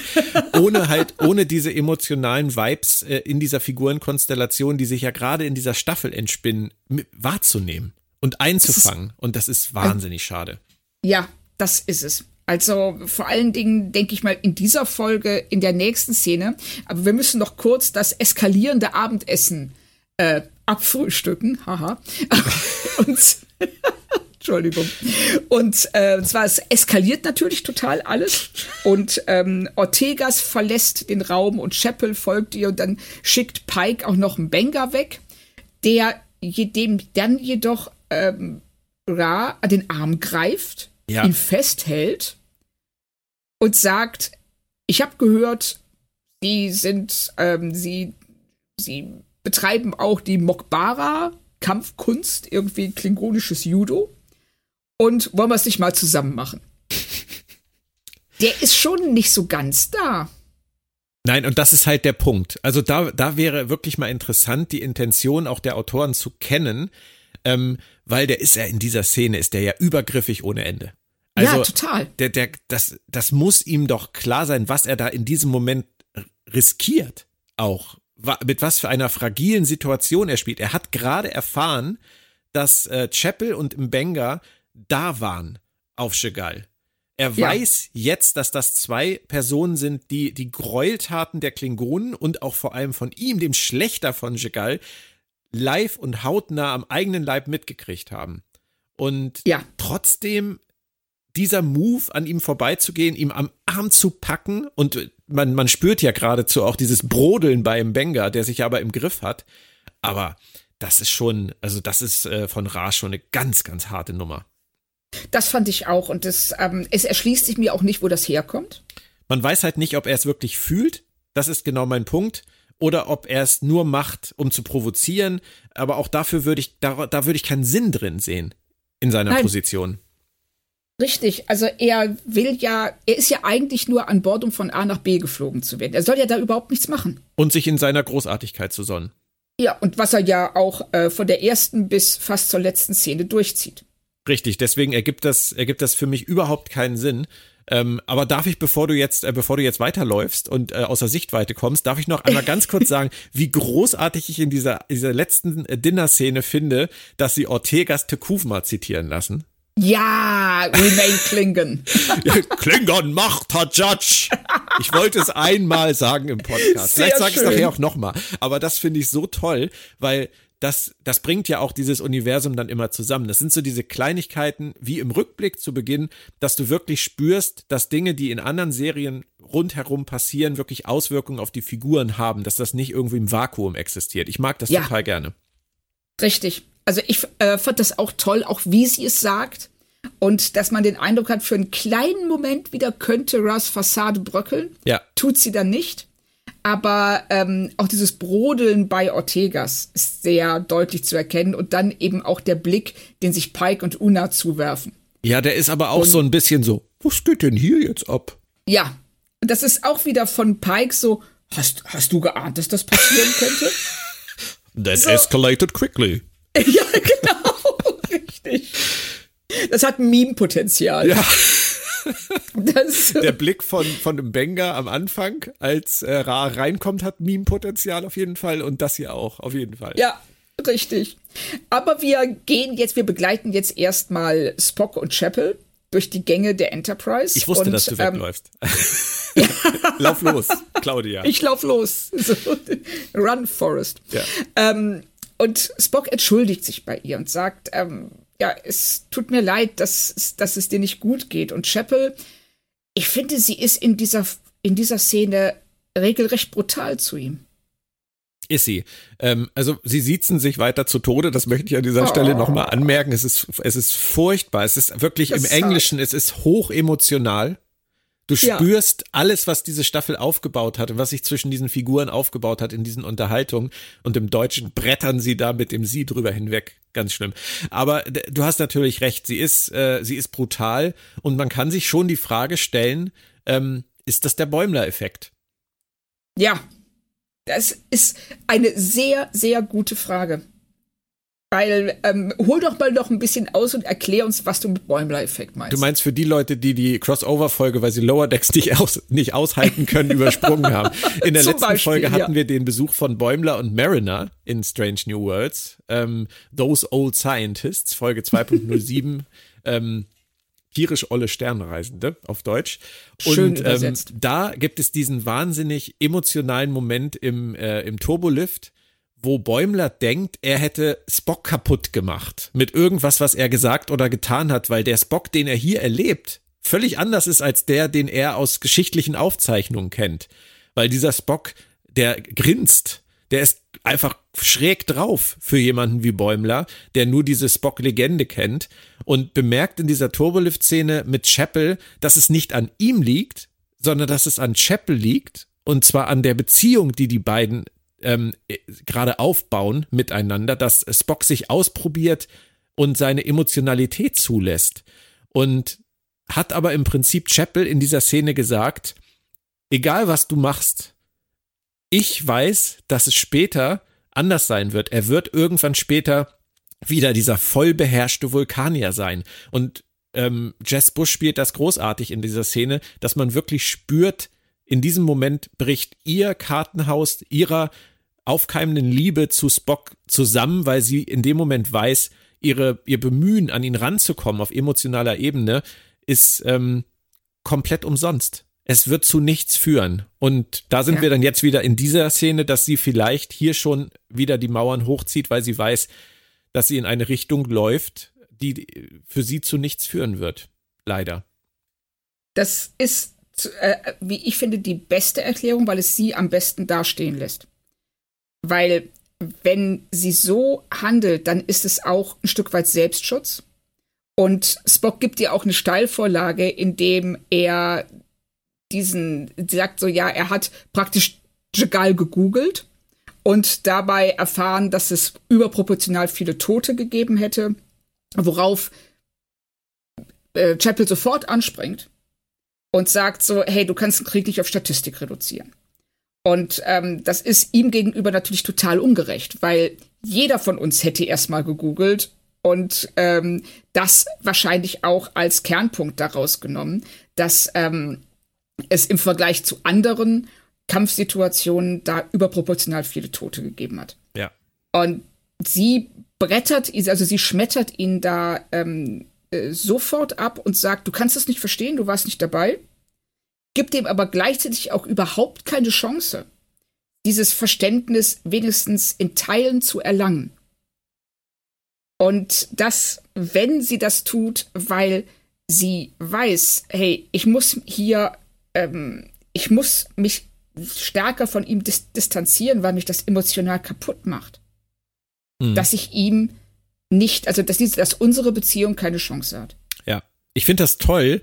Ähm, du hast das eben so schön gesagt, das ist die Erklärung, die sie am besten dastehen lässt. Ich finde, es funktioniert zur Not auch so, dass sie aufgrund ihrer Erinnerung, weil dann geht's ja auch an dieser Stelle der Folge geht's ja direkt wieder in die Vergangenheit zurück, ähm, dass wir ja. spüren, dass sie das auf eine Weise belastet, mit der sie jetzt erstmal alleine klarkommen muss. Wenn man jetzt die, die Crossover-Folge nicht gesehen hat oder ignoriert oder sie nicht auf dem Schirm hat, kann man das auch so akzeptieren, dass sie jetzt für den Moment einfach mal Zeit für sich braucht. Aber wenn man diesen Kontext, diesen Subtext kennt, ist es, finde ich, viel, viel großartiger und viel reichhaltiger ja, an der Stelle.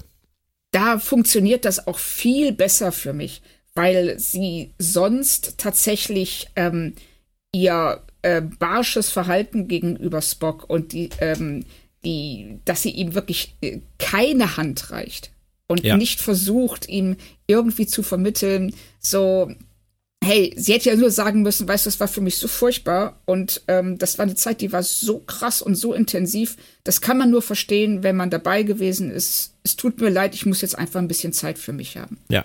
Aber dass sie ihm praktisch etwas vorwirft, für das er nichts kann, mhm. das funktioniert mit Bäumler-Effekt deutlich besser als ohne. Bäumler-Effekt, ja. Sehr schön. Das, Ach, das habe ich ja gesagt. So Jetzt habe ich mich selbst gelobt. Ach du Scheiße. Ja. Ich sonne mich in meiner eigenen Großartigkeit. Nennen Sie mich ja, Ra. Björn Sohn Ra, Raoul. Son of Raoul. es färbt ab. Das. Bitte? Es färbt ab. Es färbt ab, ja, ja, so ist es. Das, ähm, wenn man, äh, ja, ich weiß nicht, wie oft du die Folge jetzt schon gesehen hast, aber ich bin Einige froh, Male. Ich bin froh, dass ich gerade nicht gesagt habe, ich setze mir gleich meine klingonische Badekappe mit den Rasterzöpfen auf, weil das wäre kulturelle Aneignung und das wollen wir hier im Podcast nicht riskieren. Oh, nein, nein, bist, schon bist du gecancelt. Nächste Woche nur noch Aber mit Claudia Kern. genau, mit Claudia Kern und Piep. Wir gucken gerade The Morning Show ähm, auf Apple und ich weiß nicht, ob du das schon gesehen hast, aber da passiert, nee. da passiert das ja auch. Da wird ja auch der, der männliche Teil der Morning Show wird gecancelt. Ah, äh, äh, das ist doch der Hugh de Bonville, oder? Der ähm, in Downton Abbey? Der, Schaus Downton der? Schauspieler oder Ja, was ja. meinst du? Ja, Nee, ja, klar. nee, nee, das, das glaube ich nicht. Äh, das, ist, das ist ein anderer. Oh, okay, ich habe nur gesehen, dass der dabei ist und ähm, ich, ich muss hier, äh, auch wenn es peinlich ist, meine Liebe für Downton Abbey gestehen und ähm, äh, dachte ich so, oh cool und ich bin davon ausgegangen, dass er das ist. Und, und, und, und wer ist das? Wen spielt er genau in Downton Abbey? Äh, der spielt den Lord, den Chef von Downton Abbey. Okay. Und, und wie heißt der? Hugh Bon de Bonville oder Hugh Bonville? Da muss er, das möchte ich jetzt nämlich wissen, wer das ist. Ähm, der taucht nämlich in der Castliste von The Morning Show gar nicht auf. Dann habe ich das wohl verwechselt. Aber gut, dass wir mal drüber anderen. gesprochen haben. Also auf jeden Fall, der, der gecancelt wird, ist Steve Carroll. In Ah, der Rolle von okay. Mitch Kessler. Und äh, ja, dem, dem passiert das auch. Also wenn das so läuft wie in The Morning Show, Claudia, dann hast du ähm, ab nächster Woche dann eine neue Co-Moderatorin im Cast. Oh, okay, ich bin gespannt. das, das, ähm, und ich bin, ähm, aber bevor wir so weit kommen, bringen wir wenigstens noch diese Folge hier zu Ende. Ja, bitte. Und ähm, ich weiß, du bist ein großer Fan der nächsten Szene und vor allen Dingen der brillanten Kampfchoreografie, richtig? Du willst mich heute echt ärgern, oder? also, ich, ich sag mal so, brillante Kampfchoreografie, wenn ich das mal vergleiche ähm, mit dieser Szene, denke ich dann doch eher an Bud Spencer und Terence Hill. also den, den Dampfhammer von Bud Spencer, den bevorzuge ich dann wirklich. Das, was die hier machen, das ist so ein bisschen, ich kann das gar nicht in Worte fassen. Ich kann kein klingonisches Judo, ich kann nicht mal äh, menschliches Judo, deswegen kann ich das auch wirklich schlecht beurteilen. Aber es wirkt auf mich so ein ganz kleines bisschen ähm, wie gewollt und nicht gekonnt. Ja, so einen kleinen Hauch davon habe ich auch wahrgenommen. Also erstmal, wir sehen ja Ra, der geht ja buchstäblich am Stock Ja. und dann wirft er diesen Stock weg und ist auf einmal, also es fehlt eigentlich nur, dass er so eine Broadway-Tanznummer abzieht. und, und dann steht er da und dann irgendwie ähm, ein Benga schlägt so nach ihm, als ob er irgendwie Fliegen totschlagen möchte. So, und dann sagt er, oh, sie können das aber. Hm. Und dann macht er was, was ähnlich undramatisch wirkt und auf einmal fliegt ein Banker durch den halben Raum und denkst so, hä? Hat er irgendwie irgendwelche telekinetischen Fähigkeiten? Ja, es Um, ist so wie Schattenboxen. Es ist ganz, ganz Ja. komisch. Genau, es ist auch ganz, ähm, also es ist, ja, sagen wir es mal ehrlich, es ist wirklich schlecht choreografiert. Die, ähm, du hast hinter keinem Schlag steckt irgendwie Kraft. Aber Ist ja vielleicht beim klingonischen Judo auch nicht so. Gut, aber warum fliegt man dann durch den Raum? Ja, das, das ist eine berechtigte Frage. Aber äh, ich glaube, den Machern ging es auch in dieser Szene nicht zwingend um die Choreografie, sondern eher um das, was gesagt wird. Und das ist ja durchaus nicht Richtig. uninteressant, weil es äh, Ra ja auch wieder in einem merkwürdigen Licht darstellt, finde ich. Ja, ich finde, man fragt sich, wie viel von dem, was er bis dahin auf der Enterprise gemacht hat, war Absicht. Ja. Weil er sieht ja einfach nur, dass wenn er und ein Benga gemeinsam auftreten, dass das ein, ich sag mal, ein Marketing-Traum ist. Er hat im Prinzip so eine ähnliche Haltung wie Pike. Er sagt halt, wir zwei als Verbündete auf der Bühne, Mann, das wäre doch cool. Er ist halt, er ist auch naiv an der Stelle. Das finde ich auch. Also er ist sehr, er sieht, er sieht die Zukunft losgelöst von der Vergangenheit. Was ja auch was ist, was ein Benga ihm vorwirft. Er sagt, du lässt das einfach so hinter dir. Mhm. Und ich bin mir auch nicht sicher, inwieweit das Fassade ist, inwieweit er, inwieweit ähm, Ra auch vor sich selbst Dinge verbirgt, denen er sich nicht stellen möchte. Und da ist ja, wie wir bald sehen werden, ähm, hat er ja ein, schleppt er ja ein sehr großes Geheimnis auch mit sich herum.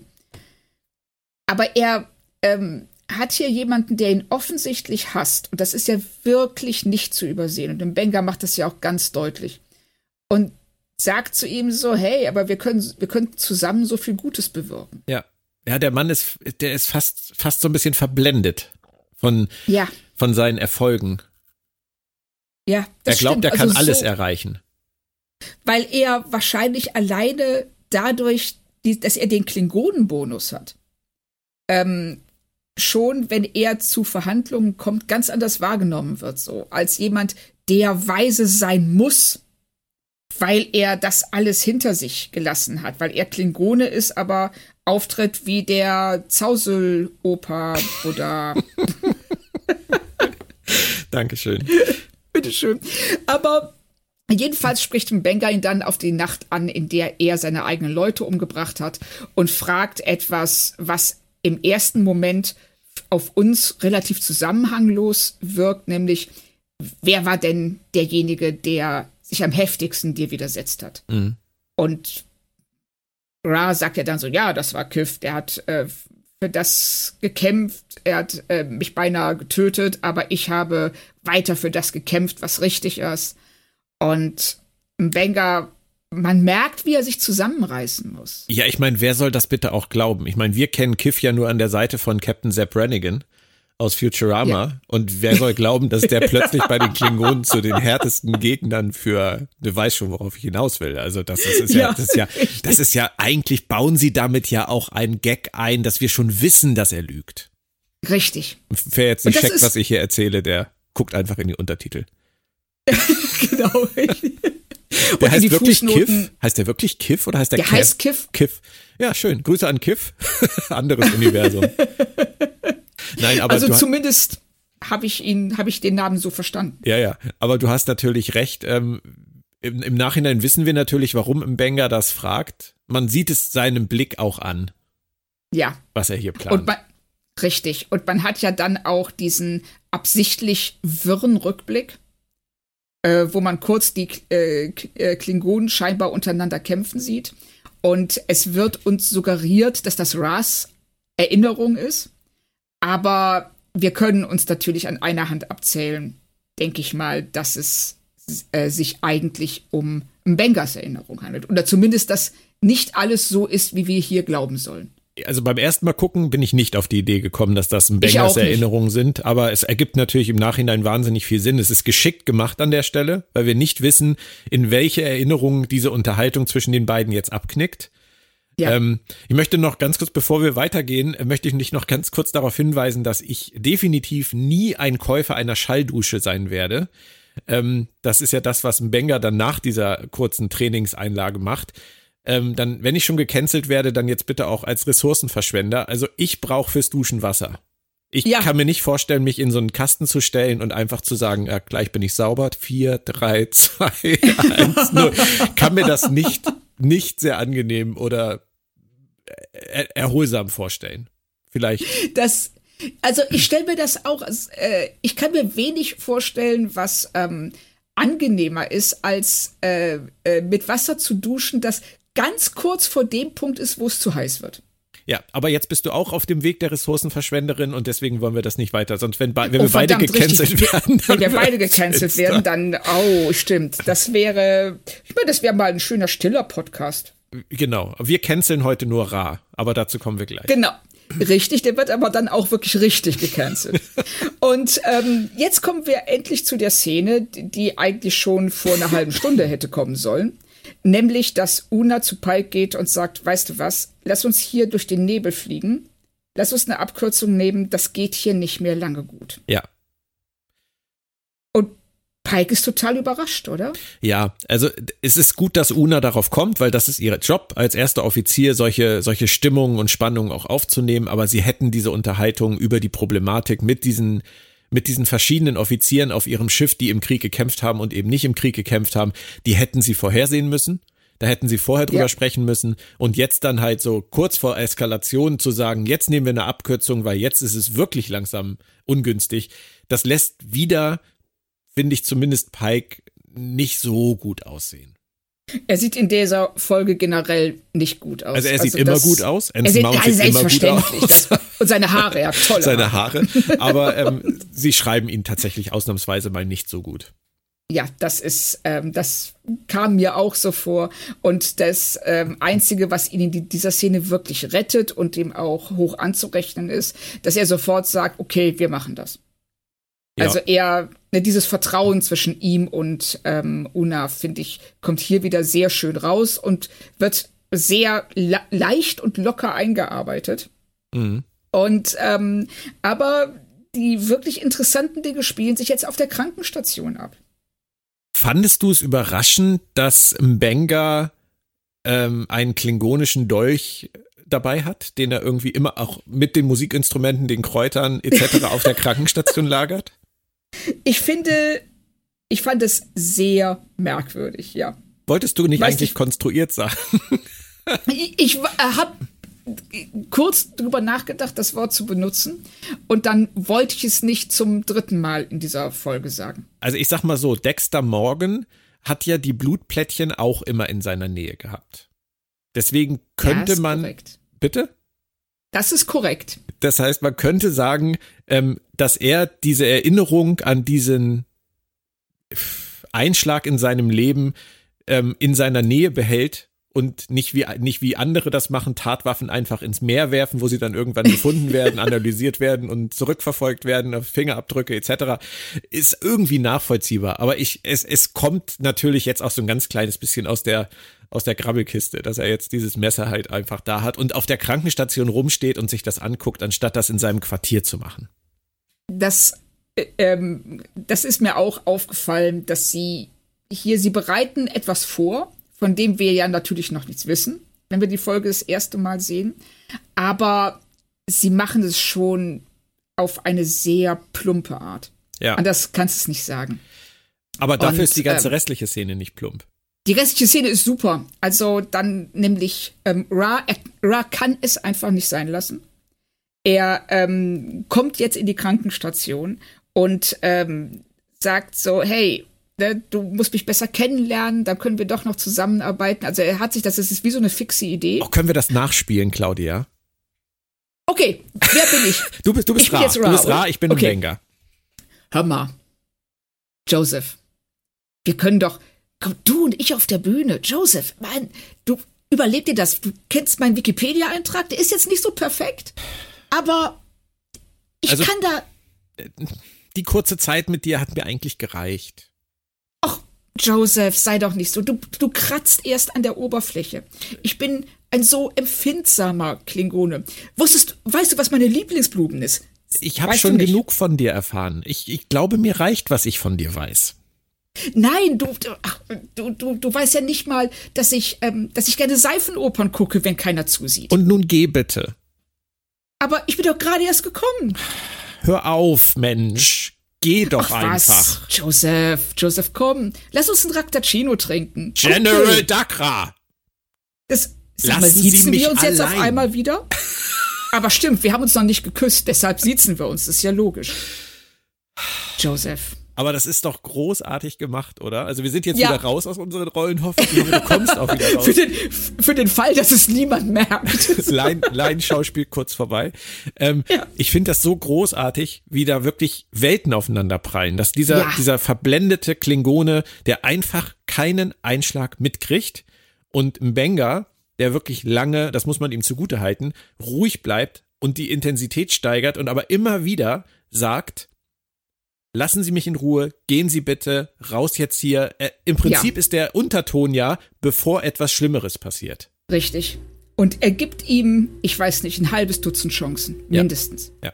Und dann kommt ja tatsächlich auch der, der emotionale Höhepunkt der Folge. Wenn er ihm nämlich sagt, so nein, du hast deine eigenen Leute nicht umgebracht. Ich weiß das, weil ich das war. Ja. Und wie findest du Ras Reaktion in diesem Moment? Das ist ganz schwer zu sagen. Also ich habe natürlich ähm, sehr starke Maritza-Vibes gehabt, wenn wir an Deep Space mhm. Nine denken. Ähm, der ja auch damals versucht hat, etwas Gutes aus einer schlechten Situation herauszuholen, indem er eine Schuld auf sich lädt, die, ähm, die, mit der er nichts zu tun hat, aber möchte, dass etwas Gutes daraus erwächst.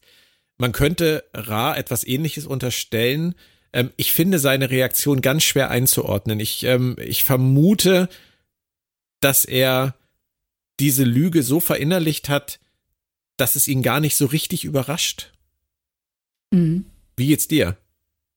Ja, ich hab, ich tue mich auch schwer damit. Deshalb, ähm, das war jetzt gerade ein bisschen, ähm, äh, ja, ich wollte zuerst mal hören, was du sagst, weil ich mir selber nicht so sicher bin, wie ich das. Er kommt mir auch vor wie jemand, der ja, der, er wirft ja am Anfang, sagt er ja überall seine klingonischen, also überall seine Mitklingonen, dass sie äh, verblendete Idioten seien. Und hier, also auch mit seiner, wenn er sagt, so ja, diese Lüge, die musste halt sein. Ich habe halt gelogen, um mein Ziel zu erreichen. Und als ich ganz am Ende war, als ich ganz unten war, da war die Föderation für mich da. Ja. Und gab mir ein neues Ziel im Leben. Ja.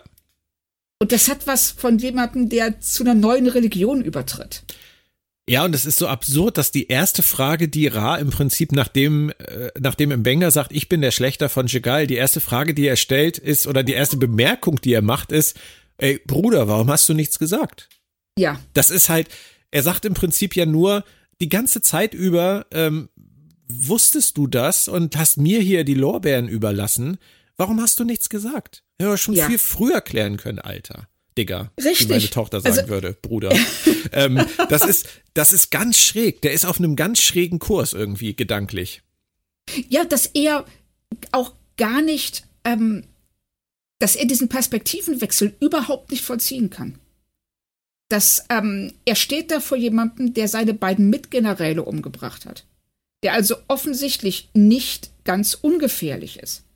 Und anstatt zu sagen so, ja, wow, du warst das. Und äh, ja, ich habe mich damit geschmückt, das stimmt.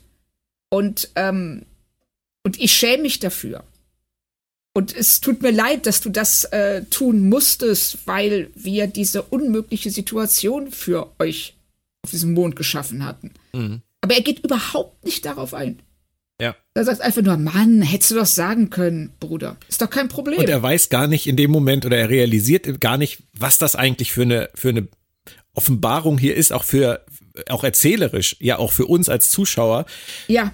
Was für eine krasse Geschichte das ist, dass im Benga derjenige ist und diese, genau wie Ra ja eine Lüge lebt. Richtig. Und ganz anders damit umgeht. Also man könnte sagen, er, er ist ja äh, fixiert auf Jagal, auf diese Nacht. Äh, deshalb hat er den Dolch ja auch noch immer. Und ähm, man könnte sagen, es, es sind beide solche Extreme, nämlich Mbenga auf der einen Seite, der einfach nicht loslassen kann. Und auf der anderen Seite Ra, der so schnell losgelassen hat, als hätte er sich am Raktachino verbrannt. Richtig, sehr schön. Frau Kern. So bin ich jetzt auch gerade ein bisschen stolz. Aber das, ähm, sie sind wirklich, und das arbeitet die Szene großartig heraus, ja. wie unterschiedlich sie beide mit ihren Erfahrungen umgehen. Ja. Und sie sind so weit voneinander weg, dass ähm, sie auch überhaupt nicht miteinander reden können. Ja. Und es, es setzt sich ja dann fort, dass Mbenga ihm ja ganz eindeutig auch signalisiert, dass er nicht daran interessiert ist, mit ihm in irgendeiner Form eine Beziehung zu haben in Zukunft. Ja. Weil er hat nie für seine Taten bezahlt. Er hat seine ganze Richtig. Arbeit, seine gute Arbeit hat er auf Lügen aufgebaut. Und Ra versteht es nicht. Er nennt ihn einen Kriegsverbrecher und Ra versteht es nicht. Und dann passiert ja das gleiche wie am Anfang der Szene nochmal. Er sagt, wieso lassen Sie mich nicht in Ruhe? Und dann haben wir den das zweite Mal nach dem Essen diese Übergriffigkeit von Ra, der auch an dieser Stelle es nicht schafft zu verstehen, was gerade passiert und ihm die Hand auf die Schulter legt. Und Ja. Banger sagt, ich habe Nein gesagt. Sie sind ein Kriegsverbrecher. Ich meine, wie viele Schüsse vor den Bug braucht dieser Mann? Also jetzt gleich Ja. braucht er gar keinen mehr. Aber ähm, das ist, das ist, finde ich, ganz, eine ganz erschreckende Szene. Ist es, weil sie das auf die äh, auf die Spitze treibt, was wir von äh, seinem Verhalten schon die ganze Folge übersehen.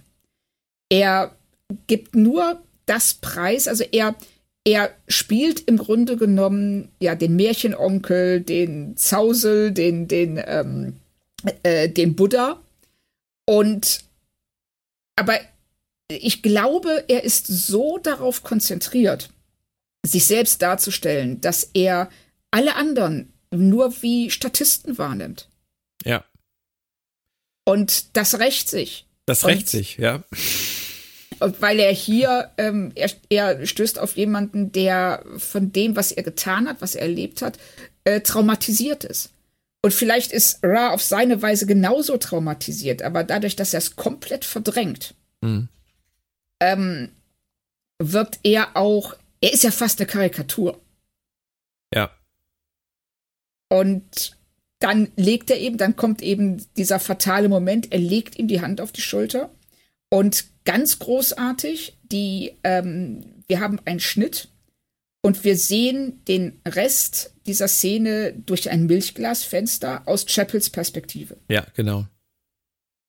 Und was wieder ähm, auch das Thema der Folge uns vermitteln soll, du kannst nur wissen, was wirklich passiert, wenn du dabei warst. Sehr schön, ja. Chapel kommt, also, kommt wie wir letztendlich dann auf einmal dazu. Und was wirklich in den letzten Sekunden zwischen Mbenga und, und Ra passiert, das werden wir nie erfahren. Ja, das können wir richtig. uns nur denken. Und an dieser Stelle, Claudia, äh, können wir nur sagen, seid froh alle da draußen, dass dies hier kein Live-Podcast ist. Denn wenn das ein Live-Podcast wäre, dann hättet ihr jetzt 28 Minuten Werbung für Bücher aus dem Verlag in Farbe und Bunt gehört. weil es bleibt für uns der Todespodcast. Äh, ich musste nämlich kurz meine Tochter von der Schule abholen und deswegen mussten wir an dieser Stelle nochmal schneiden, was wir eigentlich ungern tun, nicht wahr, Claudia? Richtig, so sieht's aus. Und als Highlight hätte ich dann gerade beinahe vergessen, wieder auf Aufnahme zu drücken. Das heißt, du hättest dann wieder eine Einzeltonspur vorgefunden mit viel Platz für Notizen für die Leute, die uns zuhören. Aber zum Glück ist das nicht so und zum Glück ist es kein Live-Podcast. Deswegen ist da jetzt dieser Schnitt und es geht genau an dieser Stelle weiter ähm, mit dieser kleinen, mit diesem kleinen Zwischenspiel. Und ähm, wir kommen zur Aufarbeitung des ganzen Dramas, Claudia. Ähm, es ist passiert, aber man muss natürlich noch drüber sprechen. Und das passiert in Gegenwart von ähm, Pike und Laan. Ähm, und ja, wie, wie wirkt diese ganze Aufarbeitungsszene auf dich? Ähm, ich, also, wir fangen ja an mit diesem kleinen CSI Enterprise-Moment, wenn wir dann erfahren, dass an der Tatwaffe eben das Blut all dieser Klingonen klebte. Also offensichtlich ist es Ras Messer, weil ja alle glauben, dass er die anderen Klingonen umgebracht hat. Ja. Und ähm, dann sind ja auch alle total schockiert, dass Ra das gemacht hat. Und, ähm, und Chapel sagt noch, hm, tja, man weiß ja nie, was in anderen wirklich vorgeht. Was natürlich so voll die Doppelbedeutung hat. Aber ganz ehrlich, ich habe nicht den Eindruck, dass ein Mensch in diesem Raum ihr glaubt. Ich auch nicht. Ähm, ich finde es total spannend im Zusammenhang mit dem, was du jetzt schon mehrfach gesagt hast, nämlich, dass man das nur verstehen, begreifen ähm, kann, wenn man dabei war. Chapel sagt in dieser Szene gleich zu Beginn, ich war dabei, als das dritte Zeitalter der Menschheit genau. begann. Nein, ich war dabei. ich habe alles gesehen. Das sind zwei Sätze und es sind zwei Lügen. Ja. Also, okay, sie war dabei, aber sie, also nicht mittendrin. Ja. Sie war wirklich nur dabei, aber sie hat gar nichts gesehen. Genau. Und das ist ja auch ähm, hier was, womit diese Folge, finde ich, tatsächlich sehr gekonnt spielt. Dieses ähm, äh, dabei gesehen, was hat man gesehen, auch auf Jagal. Sie sehen die weder Chapel noch äh, Mbenga sehen die Gräueltaten der Klingonen. Sie sehen das, was sie für das Ergebnis davon halten. Und sie sehen die, ähm, sie sehen die ähm, Leute, die ihnen erzählen, was passiert. Aber auch sie waren nicht dabei. Richtig. wenn du es ja. ne, konsequent zu Ende denkst. Stimmt. Und ähm, mir fällt gerade noch was auf, was Chapel angeht. Es ist nämlich noch eine dritte Lüge. Sie sagt nämlich, Ra wollte reden, im Benga nicht. Aber an der Stelle war sie noch gar nicht dabei. Richtig. Sie ist ja erst bei der Eskalation dazugekommen. Aber alles, was wir vorher erlebt haben, dieser ganze Aufbau des sich übergriffig Näherns und immer wieder abgewiesen werden, das hat Chapel ja live gar nicht mitbekommen. Das kann ihr maximal im Banger danach erzählt haben. Ja. Also das, ähm, spannend, was sie hier ich, macht. Ja, ich ähm, versuche mir auch gerade vorzustellen, wie das, wie das aussieht. Also Benga tötet Ra. Ob jetzt vorsätzlich oder aus Notwehr. Und äh, Chapel kommt dann rein. Was dann? Dann steht da ein Banker mit dem Messer in der Hand und lügt er sie dann an? Sagt er die Wahrheit? Das sind alles Sachen, die wir nicht erfahren werden. Aber in, zu irgendeinem Zeitpunkt muss er ihr zumindest gesagt haben, was, wie diese Situation überhaupt entstanden ist. Denn sonst könnte sie das ja nicht wissen. Ja. Als sie ähm, bei der Untersuchung ähm, aussagt. Ja. Und äh, diese Aussage, die ist ja dann auch mehr so, ja, okay, also es ist sein Messer und ähm, ne, du warst dabei, also ja, ist alles gut. Ja, das ist, das ist ein bisschen, ist ein bisschen schwierig, weil Pike, finde ich, wirkt halt schon so. Er sagt ja auch, er kann sich nicht vorstellen, dass das Ra austicken würde, dass er sowas tun ja. würde. Ähm, und dann kommt ja diese Analyse, diese DNA-Analyse und äh, dann wird ihm das ja im Prinzip so in den Mund gelegt, so, ja, guck doch mal, dieses Messer. Richtig. Aber er sieht ja nicht glücklich damit aus. Und auch Laan Nein. schluckt nach dem Satz, äh, dass man niemand wirklich wiss, niemals wirklich wissen kann, was im Herzen von jemand vorgeht. Ähm, Richtig. Das wissen die natürlich alle auch aus eigener Erfahrung. Also gerade Laan weiß das natürlich, was das bedeutet. Die muss ja auch ja. wahnsinnig viel runterschlucken und verbergen, ihr ganzes Leben schon. Was ich mich aber viel mehr gefragt habe, ist an der Stelle mal wieder, und das Problem haben wir auch in Star Trek immer wieder, warum gibt es da keine Kameras? ähm, ja, das ist vielleicht auch eine Frage. Also ich persönlich fände es gut, wenn ich auf dem Schiff leben würde, in dem nicht jeder meiner Schritte gefilmt wird. Ja, aber das ist ja ein öffentlicher Ort, die Krankenstation. Ja, inwie, inwieweit ist das ein öffentlicher Ort? Ich meine, da werden Dinge diskutiert, die höchst privat sind. Und ähm, ich weiß es auch nicht. Also ich bin da immer so ein bisschen zwiegespalten, weil ähm, wir sind auf einem Schiff, auf dem, würde ich mal behaupten, ungewöhnlich viele Dinge passieren. also, also ich denke mal, dass das nicht zwingend auf allen Schiffen so zugeht. Sonst wäre der Dienst in der Sternenflotte schon sehr, sehr abenteuerlich. Ja. Aber ähm, ähm, also da kann ich, also das kann ich schlucken. Okay. Ähm, es wäre natürlich manchmal sehr hilfreich. Es richtig wäre es, aber würde es die ähm, Übertretung der Privatsphäre in allen anderen Bereichen rechtfertigen? Das ist dann die Frage. Und hier, ähm, ja, ne, dann müsste ja nicht nur in der Hauptkrankenstation, sondern auch da hinten in diesem äh, durch, durch Milchglas abgetrennten Bereich. Und der ist ja nicht umsonst mit Milchglas abgetrennt. Ich sag mal so, es würde ja reichen, die Speicherkapazität kann ja nicht das Problem sein. Ne? Es würde ja reichen, es zu filmen und niemand guckt sich's an, wenn man es nicht braucht. Ist natürlich wieder eine Vertrauenssache. Ich, ja, ich wollte gerade sagen, wie gut wird das funktionieren? Nachtwache. Ja. Allen ist langweilig. Oh, guck doch mal, was auf der Krankenstation heute los war. Ja, so aber es war, schon, Room. es war schon bei Deep Space Nine immer so absurd, wenn irgendwas auf der Station passiert ist und Odo dann gesagt hat, ab morgen werde ich eine Kamera in dem Korridor ja. installieren. Stimmt, richtig. Also ich würde sagen, und in öffentlichen Bereichen einer Raumstation und eines Raumschiffs, also in Korridoren, ähm, in der Messe, auf der Brücke, gerade auch auf der Brücke, wäre das schon ganz häufig wahnsinnig sinnvoll gewesen, wenn man nicht sich hätte auf das Wort der Leute verlassen müssen, sondern wenn man sich die Situation hätte einfach angucken können. Ja, das stimmt. Krankenstation ähm, ist natürlich sensibler, gebe ich zu. Richtig, Krankenstation ist sensibler und ähm, äh, es würde uns auch, weißt du, es ist so ähnlich, warum spielen ähm, äh, in den letzten zehn Jahren äh, sehr, sehr viele Filme vor Erfindung des Handys? Weil es einfach äh, das Geschichten erzählen so viel schwieriger macht, wenn Leute sich ständig gegenseitig anrufen können. Ja, das stimmt. Ja, und so. so das wird auch gar nicht aufgefallen. Lustig. So, okay. Ja, Aber ich glaube, so. ich glaube, wir Aber können uns jetzt mal an dieser Stelle darauf einigen. Ähm, Chapel deckt Mbenga wissentlich Fall, und ja. absichtlich und ähm, alle können irgendwie damit leben. Ja, Oder? irgendwie schon. Also, aber es nagt ja an Pike. Ja. Deshalb geht er ja in der nächsten Szene dann auch zu Mbenga und sagt zu ihm so, ey, hey, es wird wahrscheinlich nur Untersuchungen geben, aber wir werden es schon unter den Teppich kehren können, also keine Sorge. Und dann droppt er ja so mehrfach Hinweise darauf, dass Mbenga sich ihm anvertrauen kann. Sagt so, wir kennen uns schon so lange und ähm, das, du wirst es doch bestimmt machen und es ist ja alles so, so kompliziert. Und dann sagt Mbenga, also der, ähm, der, der schmettert ihn ja ähnlich hart ab, wie Chapel das bei Spock getan hat, nur ohne diese emotionale ähm, äh, Zusatzebene. Ja. Indem er ihm sagt, so, nee, ne, das ist ganz einfach, der hat sein wahres Gesicht gezeigt und jetzt ist das durch. Und Pike ist nicht glücklich damit. Nein.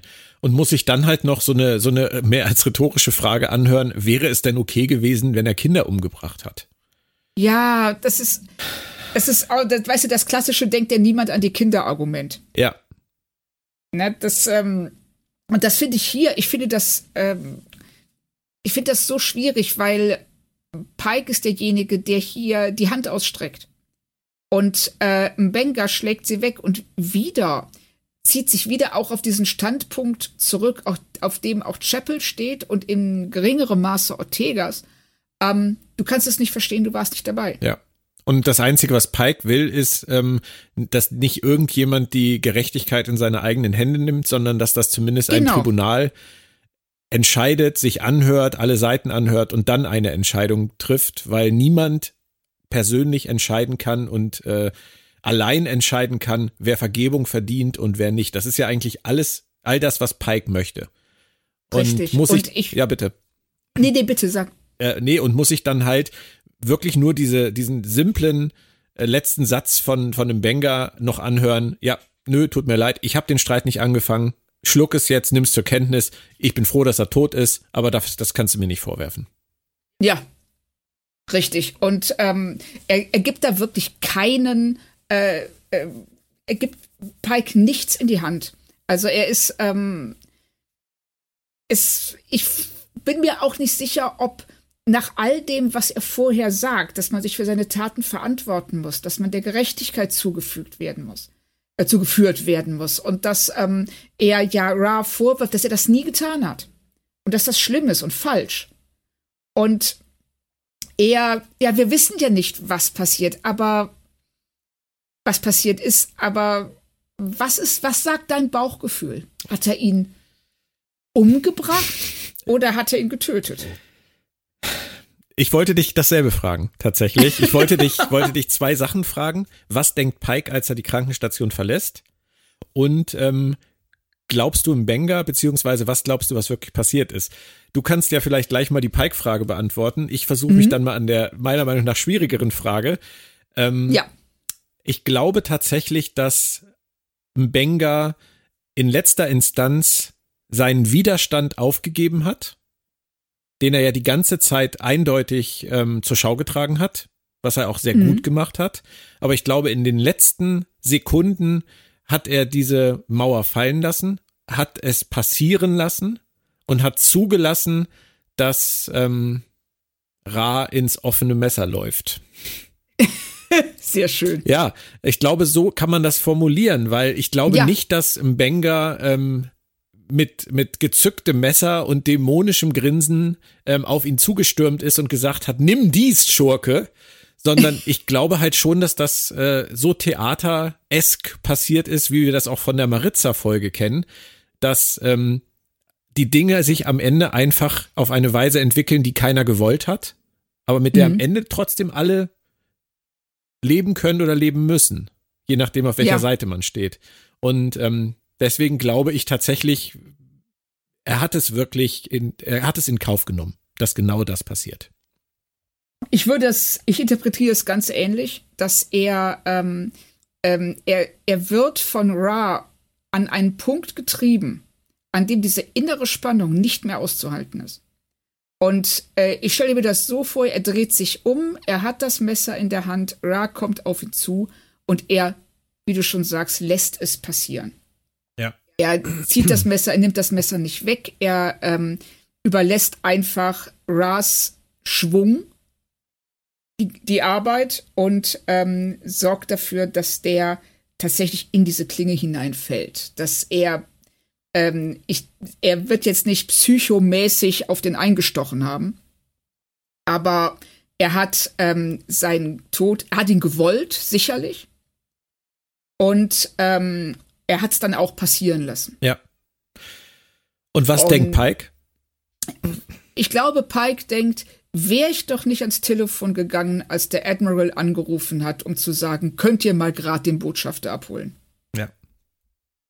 Also, ich glaube, dass Pike ähm, eine Kluft spürt zwischen ihm und den Besatzungsmitgliedern, die im Krieg waren, die für ihn sehr, sehr schwierig ist und unangenehm, weil er jemand ist, der versucht, alle ins Boot zu holen und sich mit und mit jedem eine Ebene zu finden, auf der er klarkommt und ähm, ne, zum Essen einzuladen und diese auch diese Freundschaften zu suchen und hier zu merken, ich kann das nicht überwinden. Ja. Entweder weil es nicht gewollt wird oder weil es einfach nicht geht. Mhm. Ich glaube, dass das für ihn ganz schwer ist, damit umzugehen. Und trotzdem müssen alle zur Tagesordnung übergehen? So ist es. Und so haben wir denn auch äh, einen Banger, der zu dem zurückkehrt, was er ganz am Anfang der Folge gemacht hat, nämlich Biobet 2 zu reparieren, das äh, nach dem Angriff der Gorn halt nicht mehr richtig funktioniert. Hm. Und sagt dann so, ja, okay, das habe ich jetzt geschafft und ähm, manche Dinge gehen auf eine Weise kaputt, die nicht repariert werden kann. Und ähm, ist jetzt auch nicht sehr subtil und, die, und er geht weg, die Kamera bleibt auf dem Biobett, das auch prompt wieder nicht richtig funktioniert. Ja.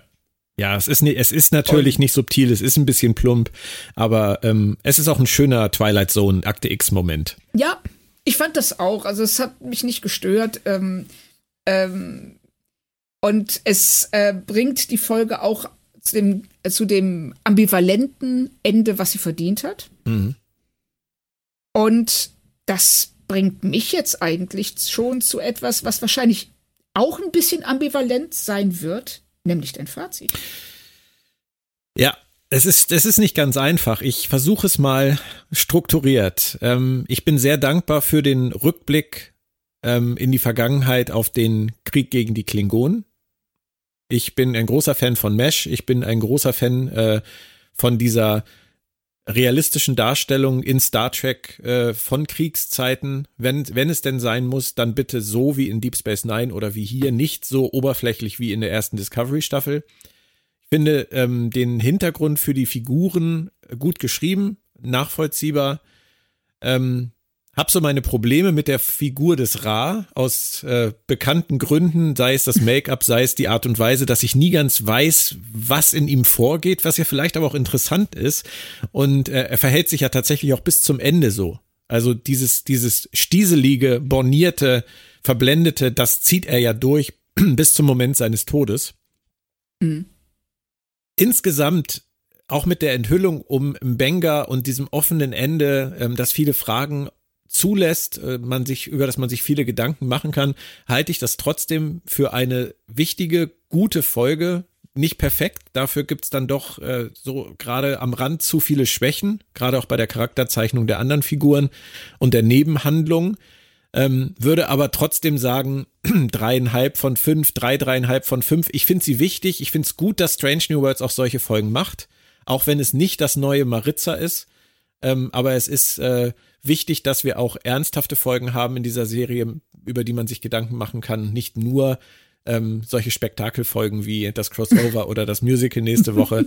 ähm, von daher für mich alles gut an dieser Stelle. Kein großes Highlight, aber eine, eine gute, gut guckbare Folge. Ähm, ob sie jetzt in jedem Rewatch bei mir irgendwie ein Favorit sein wird, wage ich zu bezweifeln, aber es muss ja auch nicht immer so sein.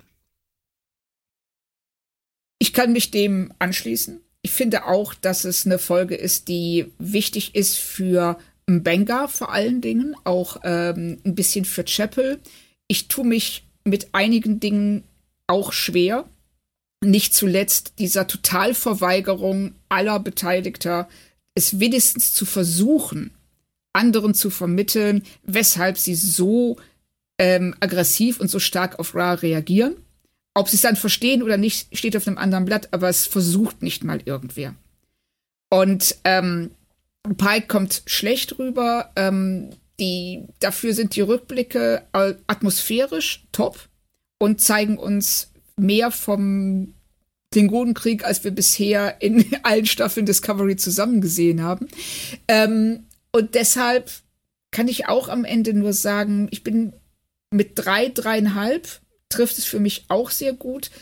Die, äh, ich mag die Ambivalenz, die so ein bisschen an Deep Space Nine erinnert und auch den Tonfall, der auch für mich nah an Deep Space Nine ist. Aber werde ich die bei einem, werde ich die Folge bei dem Rewatch wahrscheinlich so ein bisschen übergehen? Das kann schon sein, ja. Wir haben sie jetzt ja auch ehrlicherweise oft genug geguckt, Claudia, um an diesen Punkt zu kommen, diesen Podcast wirklich abzuschließen. Ja. Von daher haben wir, haben wir die Folge ja vielleicht auch ausreichend häufig geguckt in unserem Leben jetzt. Ähm ja, und vielleicht ist es tatsächlich auch so, weil wir sie in relativ kurzen Abständen jetzt mehrfach gesehen haben. Das tut den wenigsten Folgen gut. Trotzdem hat mir das sehr viel Spaß gemacht heute. Ich bin mir froh, auch. dass wir ich diesen Cast 147 äh, 174, 100. aber trotzdem. noch am Ende, am Ende nochmal. Zeigt uns Folge 208, was sie von uns hält. Nämlich nichts. Genau. Als nächstes kommt dann jetzt äh, die Subraum-Rhapsodie, Subspace oh, Rhapsody. Ich bin so gespannt. Ich freue mich so sehr, dass ähm, was wir da rausholen werden. Und ähm, es ist eine ähm, ich bin sehr, sehr gespannt. Die Folge ist ja, ich glaube, das kann man sagen, geliebt, gehasst, äh, gefeiert, verschmäht. Das müssen wir dann irgendwie auseinanderdröseln. Und ich glaube, bevor wir diese Folge, diese Podcast-Folge zu dieser 2.09 senden, machen wir erstmal auf der Comic-Con unser Let's Talk Track. Das steht ja auch an. Oh ja? Und da reden wir nämlich über das Thema, die Musical-Folge aus Strange New Worlds, Hot or Schrott. Und das werden wir da erstmal live klären. Wir wissen natürlich längst, wie wir das sehen, aber ähm, werden das mit euch besprechen und dann die Woche drauf, denke ich mal, senden wir dann auch den Cast dazu, damit wir nicht zu viel vorwegnehmen. Ähm, Richtig. Wäre zumindest so mein Gefühl. Aber es bleibt noch eine Frage das offen, Claudia, bevor wir uns jetzt hier, bevor wir auseinandergehen. Okay. Bin ich jetzt wirklich gecancelt? Nein, Björn, ich würde dich nie canceln. Ja, du nicht, aber vielleicht jemand anderes. Nein, die machen das auch nicht. Okay. Das Internet ist viel zu nett. Dann ziehe ich mir meine Klingonenmütze jetzt doch wieder auf. genau, und dann schön ins Blutweinbad, ins Blutweinfreibad. Das, das ist, all, das ist alles so klischeehaft, ne? das ist furchtbar. ich weiß. Aber auch das gehört dazu. Auch das gehört und dazu. Und damit verabschieden wir uns und ähm, ich hoffe, dass wir einige von euch nächstes, übernächstes Wochenende in Dortmund sehen also am 1. Dezember-Wochenende in Dortmund sehen. Und äh, wenn nicht, hören wir uns hier wieder. Vielen Dank, Björn. Es hat mir großen Spaß gemacht. Mir auch. Bis zum nächsten Mal, Claudia. Bis dann. Tschüss. Tschüss.